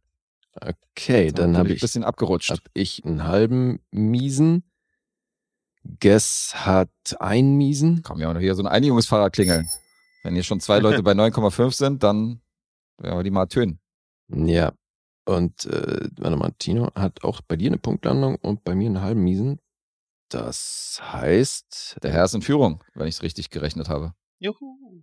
ähm, warte mal, bei mir kommt ein halber dazu. Ja. Nee, warte mal. Macht das hier richtig. Guck mal da. Ja. Guck mal da. Wir machen Ja, ja, gründlich. deswegen dauert es Das noch einen. Moment. So, Guess, du bist aktuell bei zweieinhalb Miesen. Tino hat anderthalb Miese und ich habe zwei Miese. Hm. Ei. Uiuiui. Ja, Ich kenne euch besser als ihr euch selbst. Ja, siehst du mal, ja. Das ist eine schöne, unbedarfte, neutrale Art, mit der du hier rangehst. Sehr schön. Direkt in eure dunklen Herzen. Ja. Mhm. Sind die schon dunkel? Ja. Okay. Ja, gut. Schwarz. So, dann Dann ich jetzt. pack mal aus. Was hast du mitgebracht? Ja, that's what she said. Stimmt. Ich habe ähm, den Film habe ich so ein bisschen hin und her geschoben, weil als ich den dann geguckt habe, habe ich festgestellt, der passt ganz gut zu Sweet Smell of Success, weil er ist auch von Alexander McKendrick. Hm. So, Und so. Ja. Und ich habe den eigentlich aus einem ganz anderen Grund geguckt, weil ich bin ja auch gerade wieder so ein bisschen in der Filmografie von Peter Sellers unterwegs. Und deswegen jetzt The Lady Killers. Hm. Ach, da ist er. Da Ah, ist er. Da ist er ja. Ja, aus dem Jahr 1955. Und damit einer der anderen Regie-Credits von Alexander McKendrick. Mhm. Und geschrieben haben das William Rose und uncredited Jimmy O'Connor. War das eine Erstsichtung? Weil den, das Original kenne ich tatsächlich auch noch nicht. Ich kenne nur das Remake. Ja, ging mir auch so. War bei dir auch eine Mhm. Erstsichtung. Okay, interessant. Und äh, ich habe rausgehört, dass ihr das Remake auch ähnlich äh, doof findet oder zumindest halt nicht so gut. Also es ist halt so unter Cohen-Verhältnissen Ja, halt unterdurchschnittlich und war halt ein schlecht, ja. bisschen, ja. also geht schon, aber es ist halt jetzt auch nichts, wo ich, also ich habe mehr Erinnerungen an den Ladykers aus 55 Jahren als an das Mhm. Remake. Ich bin ja, wie ihr wisst, bin ich ja ein Tom Hanks Ultra, aber was seine Filmografie angeht, wäre ich bei Lady Killers tatsächlich eher im, im hinteren Drittel unterwegs. Mhm. Ja. Nee, und den kannte ich eben auch noch nicht. Und ich bin, wie gesagt, primär rangegangen, weil ich gesehen habe, dass der auch in Peter Sellers Filmografie ist. Und Mhm. dann habe ich den gesehen. Und habe dann eine ganze Weile gebraucht, um zu raffen, ach Mensch, der Tom Hanks-Film war ein Remake von dem Film. Also ja, mal wieder ein bisschen lange Leitung gehabt. Aber ist, äh, ist ein abgefahrenes Ding. Geht auch hier relativ kurz, eine Stunde, 31 Minuten und ist ab 16 freigegeben und war tatsächlich Oscar nominiert. Mhm. Ist eigentlich ein kleiner englischer Film, war Oscar nominiert für Best Writing Original. Und die Handlung ist herrlich. Ja, weil das ist schon, das ist sehr britischer Humor hier. Also genremäßig befinden wir uns hier Comedy Crime. Und ja, es ist sehr britisch. Es geht um eine Gang von kriminellen Jungs, die planen einen Job, wo sie sich als ähm, Musiker ausgeben, um sich bei so einer alten Frau in einem Zimmer einzumieten. Also Alec Guinness spielt hier Professor Marcus. Der kommt zu so einer alten Frau ans Haus. Die wird davor so ein bisschen etabliert, wie sie rumspaziert und bei der Post ist und alle kennen sie und ähm, ist so eine nette alte Dame. Mhm. Und äh, übrigens gespielt von Katie Johnson, die zum Drehzeitpunkt 76 war. Ja, ist dann leider zwei Jahre später gestorben, aber die war also auf jeden Fall schon ein bisschen älter. Und ähm, witzig daran ist, dass die ursprünglich, also weil das war die, war die Wahl des Regisseurs, diese alte Dame zu besetzen, ne, Katie Johnson. Okay. Und die Produzenten haben sich dann dagegen ausgesprochen, weil die sich gedacht haben, nee, die ist zu zerbrechlich und zu alt für die, für die Nummer. So, deswegen haben sie eine jüngere Schauspielerin gecastet und die besetzt. Jetzt ist die jüngere Schauspielerin aber kurz vor Drehbeginn gestorben. Ach du Scheiße. Und so kam die ältere wieder zum Einsatz. Oh. Und so ist es Katie Johnson geworden, ja. Und die alte Dame, die wird dann eben gezeigt, so in ihrem Alltag, und dann ähm, ist sie da zu Hause. Und dann klingelt eben Professor Marcus an der Tür und fragt sie nach ihrem Zimmer, weil er eben gehört hat, dass sie da noch äh, ein Zimmer zu vermieten hat. Und sie sagt, das ist frei, könnt ihr haben. Sonst ist auch niemand in dem Haus, deswegen ihr wärt alleine und er findet das halt alles, ähm, man merkt gleich, der hat eindeutig andere Absichten, weil er findet das total spannend und auch sehr passend, dass da sonst niemand wäre. Mhm. Und dann sagt er, ja, wir sind äh, so eine Hobbytruppe von Musikern und ähm, so, so ein Streichquintett und wollen halt zum Proben diesen Raum nutzen. Deswegen, ich würde dann hier wohnen und dann kommen die anderen vorbei und wir proben dann da. Und so haben die halt äh, so, so einen Plattenspieler dabei, ne? Und dann treffen sie sich, kommen nach und nach, kommt dann die ganze Truppe an und dann versammeln sie sich da in dem Zimmer und haben dann so einen Plattenspieler und legen dann eine Platte auf Ja. von so einem äh, Streichquintett und besprechen parallel eben ihren Plan. Weil die wollen natürlich, wollen die ähm, ein, äh, äh, na, einen Raub begehen. Und das Problem daran ist, dass die jemanden bräuchten, der ihnen dabei hilft. Und dann kommt eben Professor Marcus auf die Idee, dass wir da die alte Dame einsetzen könnten. Und da ist aber natürlich ein Großteil von der Truppe dagegen, weil die halt sagen, hey, wir können die doch nicht mit was beauftragen, von dem die nicht weiß, was es ist. Ne? Also wenn, die kann uns doch nicht helfen, ohne zu wissen, dass sie uns hilft. Und ähm, ja, ein Teil der Truppe sagt aber, dass das eigentlich gerade perfekt dafür wäre. Und dann stimmen sie ab und es landet dann dabei, dass die Alte das machen soll. Ja, und dann geht's drum, wie der Plan umgesetzt wird. Und dann geht natürlich ein bisschen was dabei schief und dann sterben nach und nach eine Menge Leute. Eine Menge Leute gleich. Ja, ja. Klingt ja nach Alarmstufe Rot. Ja, also Ja. es ist auf, also auf Zwei die, weniger. auf die Größe des Casts gesehen gehen hier tatsächlich eine Menge Leute drauf. Und das Mhm. Okay. kriegt irgendwann halt so eine Absurdität, auch so was das Tempo angeht, in dem das stattfindet, dass das schon echt lustig ist. Also es hat auf jeden Fall was. So, das ist, ähm, ja, ich fand das stellenweise schon echt witzig. Und hab aber trotzdem, muss ich schon auch einräumen, schon auch gemerkt, dass das hier schon auf dem Level britisch ist, dass ich nicht alles so verstehe von dem, was da wohl lustig ist, wie es wahrscheinlich ein Engländer auffassen würde. Okay. Ja, und deswegen habe ich dann auch gelesen, dass der ist ganz witzig, weil der Typ, der es geschrieben hat, der ist eigentlich Amerikaner, ist aber äh, beim, nach dem Krieg quasi direkt dort geblieben in England und hat dann dort geheiratet und eben dann Zeit seines Lebens auch gelebt und hat da wohl sehr gut aufgefasst und dann auch zu Papier gebracht, was so diese englischen Manierismen und so. ja, die Mannerismen, die Mhm. Dinger, die halt das Englische so zum englischen Humor machen. Und hat das wohl auch äh, sehr stark hier eingeflochten. Und das sind halt Dinge, die entgehen mir natürlich. Mhm. Mhm. Ja. Jetzt habe ich neulich hier The Green Man gehabt. Das ist ein Film aus dem gleichen Jahr tatsächlich, glaube ich. Mhm. Auch ein kleiner englischer Film Mhm. aus dem Jahr 1955. Und ähm, da hat Alistair Sim die Hauptrolle gespielt Mhm. der halt in England ein ziemlicher Star war, was so Comedy angeht und schon eben auch mit seiner Art und so was sehr eigenes hat.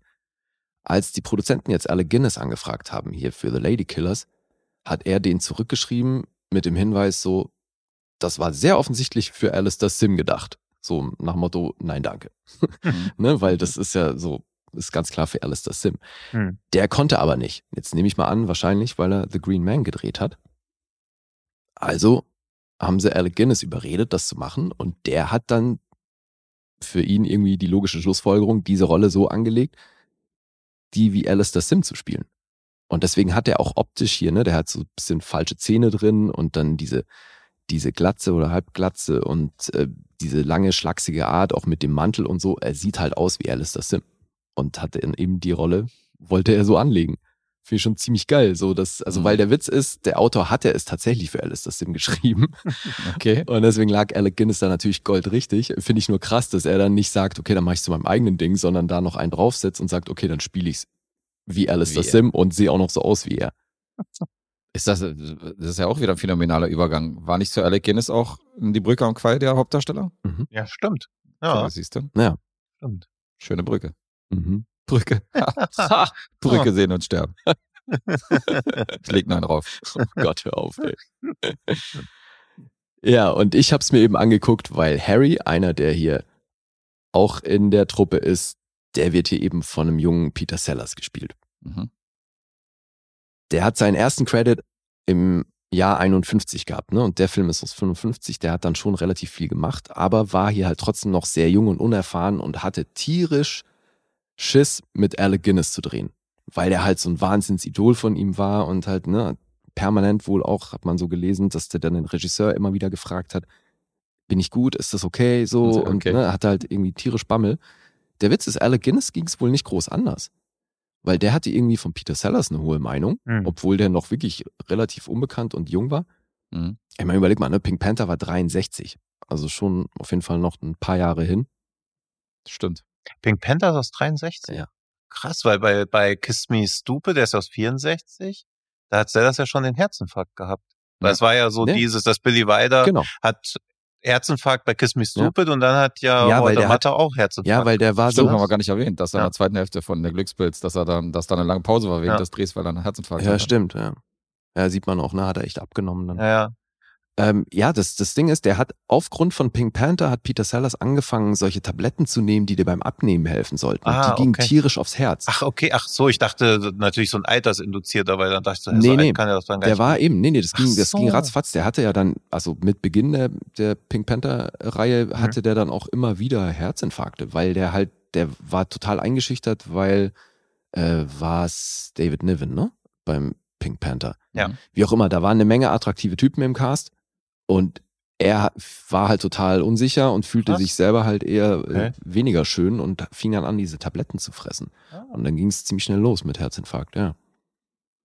Aber eben, deswegen, das ist hier noch eine ganze Ecke davor. Mhm. Und er spielt hier eben Harry. Und ähm, warte mal, ursprünglich wollten die für Harry nämlich Sir Richard Attenborough haben. Das finde ich irgendwie im Hinblick auf Peter Sellers Karriere, wie es dann doch gelaufen ist, schon irgendwie interessant, dass der hier schon dabei war. Zumal hier ist eben einer der Truppe auch schon Herbert Lom. Hm. Ah, Der- Dreifüß. Ja, zu, der zu dem Zeitpunkt halt der größere Name war als Peter Sellers. Und deswegen waren halt für Sellers hier so ein paar Faktoren am Set, die, die ihn echt eingeschüchtert haben. Ja, so, der ähm, Cecil Parker ist noch dabei, den könnte man schon auch kennen. Ne, so, der war im Original von The Lady Vanishes dabei und so, der hat ein paar größere Sachen gemacht. Und dann gibt's noch einen, Danny Green, der hier so den Dummen in der Truppe spielt, für den Peter Sellers ursprünglich angefragt war. Mhm. Aber das ist dann ein, physisch auch ein sehr großer Typ, so, deswegen das passt schon besser. Ich kann mich gar nicht mehr erinnern, wer die Truppe in dem ich kann mich nur noch an Tom Hanks erinnern. Ich weiß gar nicht, Ja, wer, der, ich- wer den Rest der Bande spielt. Ich weiß auch nicht mehr, ob das überhaupt so eins zu eins übernommen wurde oder Mhm. so. Ich habe wirklich das meiste vergessen von, von diesem Cohen-Remake. Wie geht's euch Weißt du da? auch ganz wenig noch. Ja. Also irgendwie sitzen sie gefühlt die ganze Zeit im Keller, hören Musik und Mhm. schmieden Pläne und die werden auch irgendwann umgesetzt, aber so unspektakulär, dass ich mich da auch gar nicht mehr dran erinnern kann. Also mein, meiner Meinung nach ist das irgendwie so ein Kammerspiel. Na Mhm. gut, wir wollen mal nicht Ja, Tom- wobei, hier ist es schon auch so, ne? Also ein. Großteil der Handlung, wirklich absoluter Großteil spielt in dem Zimmer Mhm. oder auf dem Dach oder ums Haus herum. Also so, die wo sind die halt wirklich, rumgraben und so, ja. ja. die sind da wirklich nur rund um das Haus. Da spielt schon auch große, eine große Rolle dabei, dass die direkt an so einer Eisenbahnbrücke wohnen, Mhm. wo halt immer ein Zug äh, vorbeifährt. Ja, das ist super kurzweilig, das Ding. Und, und ich finde echt sehenswert. Jetzt nochmal zurück zu Herbert Lom, weil der trägt hier in jeder Szene eigentlich unentwegt, trägt er so einen schwarzen Hut. Mhm. Und das hat der für sich so entschieden, das zu machen, weil der hatte drunter eine Glatze aktuell, weil der gerade ähm, The King and I gespielt hat auf der Bühne, parallel. Hm. Und das ist ja das Stück, was äh, Jules Brünner auch ähm, bekannt gemacht hat. Ja, ja. Anna und der König hieß, glaube ich, in Deutsch. Und das war ja dann schlussendlich auch die Rolle, für die er 57 einen Oscar bekommen hat. Und es fand ich insofern nur witzig, dass Herbert Lometz hier parallel die Rolle gespielt hat, die Yul Brynner eigentlich gespielt und bekannt gemacht hat, weil ich ja neulich auch hier die glorreichen Sieben wieder hatte. Deswegen, also. Mhm. Dann war so Ja. ein krasser Klatzendruck, also dass man quasi aussehen musste wie Jül Brinner oder oder hat die Figur an nee, sich die eine Figur. Glatze? Ja, ich glaube, das war aufgrund der Ach so, und Figur. dann hat Jül Ja. Brinner sich die Haare nie wieder wachsen lassen? Ich weiß gar Oder? nicht, ob der damit Ich an, kenn ob, den das, gar nicht. Oder war ob es der aufgrund Zufall? der Rolle sich die Haare abrasiert Weil bei hatte. Dings, oder wie bei. Westworld hat er ja Haare, aber weiß ich auch nicht, ob das eine Perücke oder ob das seine eigenen, da Ich habe ich kenne nie drüber auch nur mit nachgedacht. Glatze, ne? Ich auch. witzig. Hat er bei Westworld Haare, wirklich? Das habe ich gar nicht in Glaub, Erinnerung. Oder? Oder hat er Ja? einen Hut auf und ich stelle mir nur vor, dass er Haare Ich kenne ihn nur mit Glatze. Ich kann mir vorstellen, dass der Cowboy-Hut dich da vielleicht irritiert Das hat. Dass er dir vorgestellt ja. hat, dass er, da, dass er darunter eine Mähne hat. Ja. Ähm, nee, ich kenne ihn nur mit Glatze. Ja, aber ich, ich weiß, das ist das Yul Brynner, weil ich mir so ein Interview mit ihm neulich angeguckt und da hat er schon auch erzählt, er hat halt mit der, mit der Rolle angefangen, da großen Erfolg gehabt, dann wurde es ja irgendwann äh, verfilmt und Mhm. dafür dann einen Oscar bekommen und dann hat er eben äh, später das Ding auch nochmal auf der Bühne gespielt. Also das war schon was, was ihn wohl verfolgt hat oder was er immer wieder gespielt hat. Mhm. Hast du ein Foto mit Haaren gefunden, Tino? Ja, habe ich, aber nicht Westworld, sondern vor äh, Dings, vor der König und ich. Okay. Der Okay. Anna und der König. Ja, dann kann es schon sein, dass, dass er sich dafür die Haare abrasiert hat. Ich weiß es nicht, tatsächlich. Ja, hier steht aber, hier steht auch überall kahlköpfig. Also das ist ja Mhm. nochmal, da kann man ja nochmal ein Special zu machen, was mit seinen Haaren los ist. Ja, ja, gut. Ja, ist ja auch so, also was die Hollywood-Geschichte angeht, ist er ja schon der markanteste. Ja, für die Kahlköpfe, Titelrolle des. Musicals, also er hat es auch fünf Jahre am Broadway gespielt, dafür hat er sich eine Glatze rasieren lassen. Mhm. Und dann wurde die Glatze zum Markenzeichen. Also ich glaube, Teddy Savalas, der sah ja wirklich aus wie ein Glatzkopf, Stimmt. Ja. aber Jill Brinner sah halt schon immer sehr rasiert. Also er hat ja auch immer Mhm. so geglänzt irgendwie. am Ja, Kopf. total. Also das, man merkt ja bei mir auch, dass ich keine Glatze-Glatze habe, sondern die Haare abrasiere, weil ich Mhm. sonst eine Halbglatze oder so Mhm. hätte. Mhm. Aber bei Leuten oder auch Vin Diesel, also Rock sieht ja auch irgendwie komplett anders aus. Also manche Leute, da siehst du, da sieht die Glatze irgendwie anders aus als bei anderen Leuten, Klar. finde Mhm. ich. Ja. Deswegen, also Jill Brinner war halt immer so, das, wo man so sagte, coole Glatze. Bei Teddy Tavallas dachte man immer, ja, charakteristische Glatze. okay. Ja, aber du kennst die auch nicht, dass man da wenn, die so dann auf einmal so, unterscheidet. wenn die dann auf einmal mit Haaren auftauchen würden Mhm. oder so, sich die Haare wachsen lassen würden, selbst wenn sie es, äh, wenn sie es könnten irgendwie. Ja, wie dieses Find Me Guilty, komisch. wo auch dann The Rock mal kurz Haare Ja, hat, wo man genau. auch so denkt, so irgendwie sieht das strange aus. Ja, ja, genau, lass mal. Ja. Stimmt schon. Hm. Und Bruce Willis in den, in den Filmen, wo er dann Haare hatte, das sah auch immer seltsam aus. Stimmt. Ja, sieht halt immer sofort auch nach einer Perücke aus Total, bei ihm, ne? Ja. Und der sieht halt unfassbar charismatisch aus, auch mit der Glatze und so. Hm. Ja. Okay. Alright. Ähm, ey, einen Fact habe ich noch, den fand ich so geil, Alter. Weil die machen ja, also es geht ja in diesem Film schlussendlich um diesen einen Raub, den die machen wollen und der Trick, wofür die, wie der funktioniert, wofür sie eben die Oma brauchen. Ne? Das will ich jetzt nicht im Detail aufdröseln, weil ich Mhm. glaube, da würde ein bisschen was spoilern. Mhm. Das Geile ist nur, dass aufgrund dieses Tricks, den die da anwenden, oder halt diese, ne, diesen Überfall, den die da machen, ist dieser Film auf der Liste der verbotenen Filme in englischen Gefängnissen gelandet. Weil es Hm. halt tatsächlich eine Truppe gab, die im Gefängnis den Film gesehen hat. Oh, Dann sind sie die rausgekommen. umsetzen, ne? Die haben es umgesetzt. Oh, Oh. die haben sogar umgesetzt. Ja. Und deswegen ist der Film dann auf der Liste gelandet, die ja, nicht mehr geguckt werden dürfen. durch Filme wird immer Ja. abgestritten, dass es das gibt, aber Ja. Aber dann haben die sich im Knast gedacht, ey, das ist eine geile Masche, das machen wir auch. Die dann so. Lightning has just struck my brain. Und Ja. das auch genau in dem Dialekt, ja. Ja, genau, da passt, da passt der Bob Hoskins gut rein. Äh, äh, äh. Ja, The Lady Killers. Also ich hatte Spaß. Das ist, ähm, Das ist eine Empfehlung. Ja, ist eine Empfehlung. Mhm. Ich mochte den. Und war dann so ein bisschen überrascht, weil dann doch, also in der Kritik, Alter, der wird übelst gefeiert. Der ist also auch auf der Schneiderliste und auf Mhm. sämtlichen anderen Listen und so. Also ich hatte nicht auf dem Schirm, dass der so hoch im Kann- Kurs ist bei der Kritik. kann halt sein, dass das wahrscheinlich fast eine oder die erste schwarze Komödie war, weil sonst gibt's ja das Einzige, was auch noch so gehandelt wird, ist ja dieses Arsen und Spitzenhäubchen und Mhm, der ist ja, ja auch stimmt. deutlich später und ich finde die auch ungefähr ähnlich, Aber gerade aus England gibt's doch viele aber schon schwarze so, Komödien. aber so früh schon. Ja, Weil aber- auch was du gesagt hast bei diesem Arsen Spitzenhäubchen, denke ich halt auch manchmal, okay, das war jetzt wahrscheinlich witzig, aber man muss dabei gewesen sein oder halt wirklich verstehen, was da jetzt so los Also ist. gerade Also, hier The Green Man, jetzt aus dem gleichen Jahr, ne? Aber da spielt Alistair Sim halt einfach einen Auftragskiller. hm. Mhm. Also vielleicht ging das da gerade so los, Zweite Weltkrieg vorbei, jetzt durfte Ja, ja. wieder gelacht werden oder auch mal über schlimme Dinge gelacht werden. mhm. Also kann schon sein, dass das deshalb so eine exponierte Haltung hat. Ja, also wenn man an schwarzen Humor denkt, da ist ja England schon ganz Ja, vorne. auf jeden Fall. So. Das Ja. erste Land wahrscheinlich, was Ja. einem da Und dann halt noch diese Ansammlung von Schauspielern, die ja noch teilweise Durchbruch hatten, teilweise schon etabliert waren. Also da Mhm. kommen wahrscheinlich viele Faktoren zusammen. Ja. Weil ich glaube auch, dass der diese Wahrnehmung oder diese hohen Wertungen erst im Laufe der Jahrzehnte danach entstanden sind. Das ja, das weiß ich eben nicht, aber das kann ich Aber mir gut würde vorstellen, ja. Maßen, ja. Mhm. Weil der halt rückwirkend dann irgendwie so Maßstäbe gesetzt hat, ne? Oder eben Ja, und der auch aus so. heutiger Sicht immer noch fast, oder zumindest schnell wirkt. Also der wirkt halt nicht betulich oder so. Also der war schon, Nee, nee, vom ja. Tempo war das schon erstaunlich, Stimmt, dass ja. da wenig so rumgeplänkel ist. Er hat so ein bisschen was äh, von so einer Screwball-Komödie, so ein bisschen Total. vom Tempo. Cool. Ja, ich habe äh, Bock, mehr als mir das Remake nochmal anzugucken. Dann verrate ich mal was zu den Zahlen. Mhm. Die sind, wie gesagt, sehr ordentlich. 7,7 gibt's auf IMDb. Metascore ist bei 91. Mhm. Das bei ganzen sieben Reviews, also auch nicht. Alles So unter schlecht. 100 ist Schrott, nachdem wir Sweet Smell of Success hier besprochen Genau. haben. Ja. Ist doch klar, da sind jetzt die Ansprüche. Ja, auf Rotten Tomatoes gibt's allerdings eine hundertprozentige Empfehlung von der Kritik, weil da ist er bei 8,7. Mhm. Publikum bei 4,1, Letterboxd 3,7. Das ist also alles sehr ordentlich. Feiner Stoff. Mhm. So, und jetzt darf Guess vorliegen. Ja, jetzt muss ich irgendwie mal, jetzt kann ich mir nicht so viele Fehlschritte hier leisten. Deswegen sollte eine Punktlandung her. Äh, 7,5. Mhm. Ich sag acht. 7,5 ist richtig. Oh, schön. Ach, Jetzt hat Guess das nochmal spannend gemacht hier, weil Jetzt bin ich mal gespannt. Guess hat zweieinhalb Miese, Tino hat zwei Miese. Ja, viermal 0,5, ey, stark. Und ich habe auch zwei Miese. Du hast auch zwei Miese. Ja. Das heißt, Tino landet im Lostopf. Richtig. Juhu. Glückwunsch. ja, Yay. vielen Dank. Wir haben einen Sieger für dieses Jahr. Vielleicht wirst du ja nochmal von uns äh, zur Weihnachtszeit belohnt, wenn wir da aus dem Lostopf was rausziehen. Kann ja auch für den Rest des Jahres einfach alle weiteren Sendungen verhindern. Das kannst du auch machen. Oder weißt du, wie du die Chance steigerst? Du kommst einfach jede Woche vorbei, Kann ich auch mal. weil dann Stimmt. bist du natürlich auf 52 Mal im Lostopf. Das würde auch noch Ja, stimmt. Darf ich Also dann auch man selber kann ziehen? mehrfach Darf- vertreten sein, ja. Ja, genau. Ach stimmt, man kann ja wirklich sehr mehrfach vertreten. Ja, tatsächlich, ja.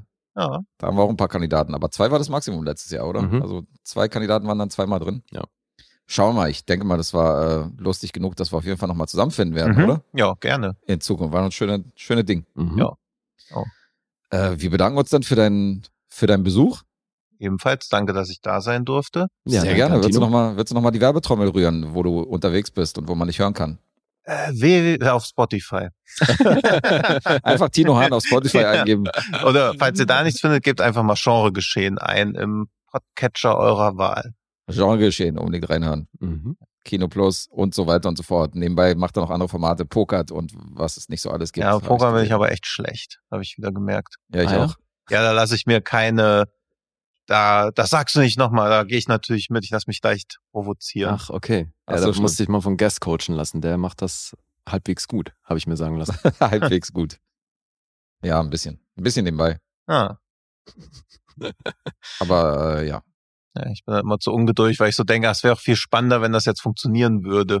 Also eher so Ja. auf den bleibenden Moment drauf abziehen, als wirklich aufs Gewinnen und das funktioniert natürlich nicht. Mhm. Also Ungeduld ist so ziemlich das Schlimmste, was du auf jeden Fall beim Poker Ja, ja, an den Tag ja. legen könntest an Eigenschaften. Ja. Das ist auf jeden Fall Ja, nicht förderlich. Ja.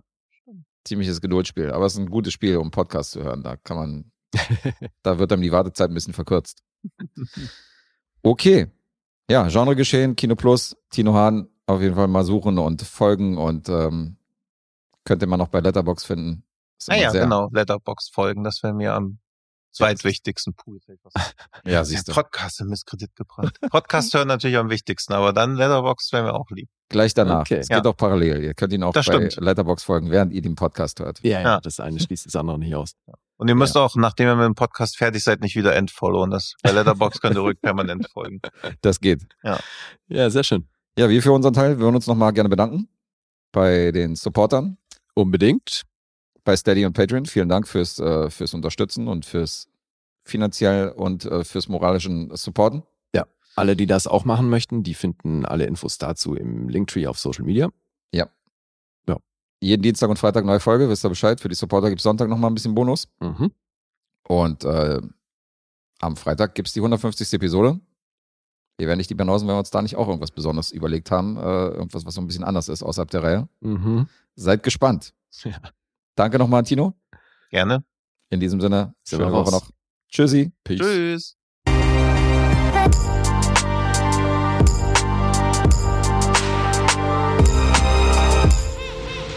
Bewegt Bild Banausen.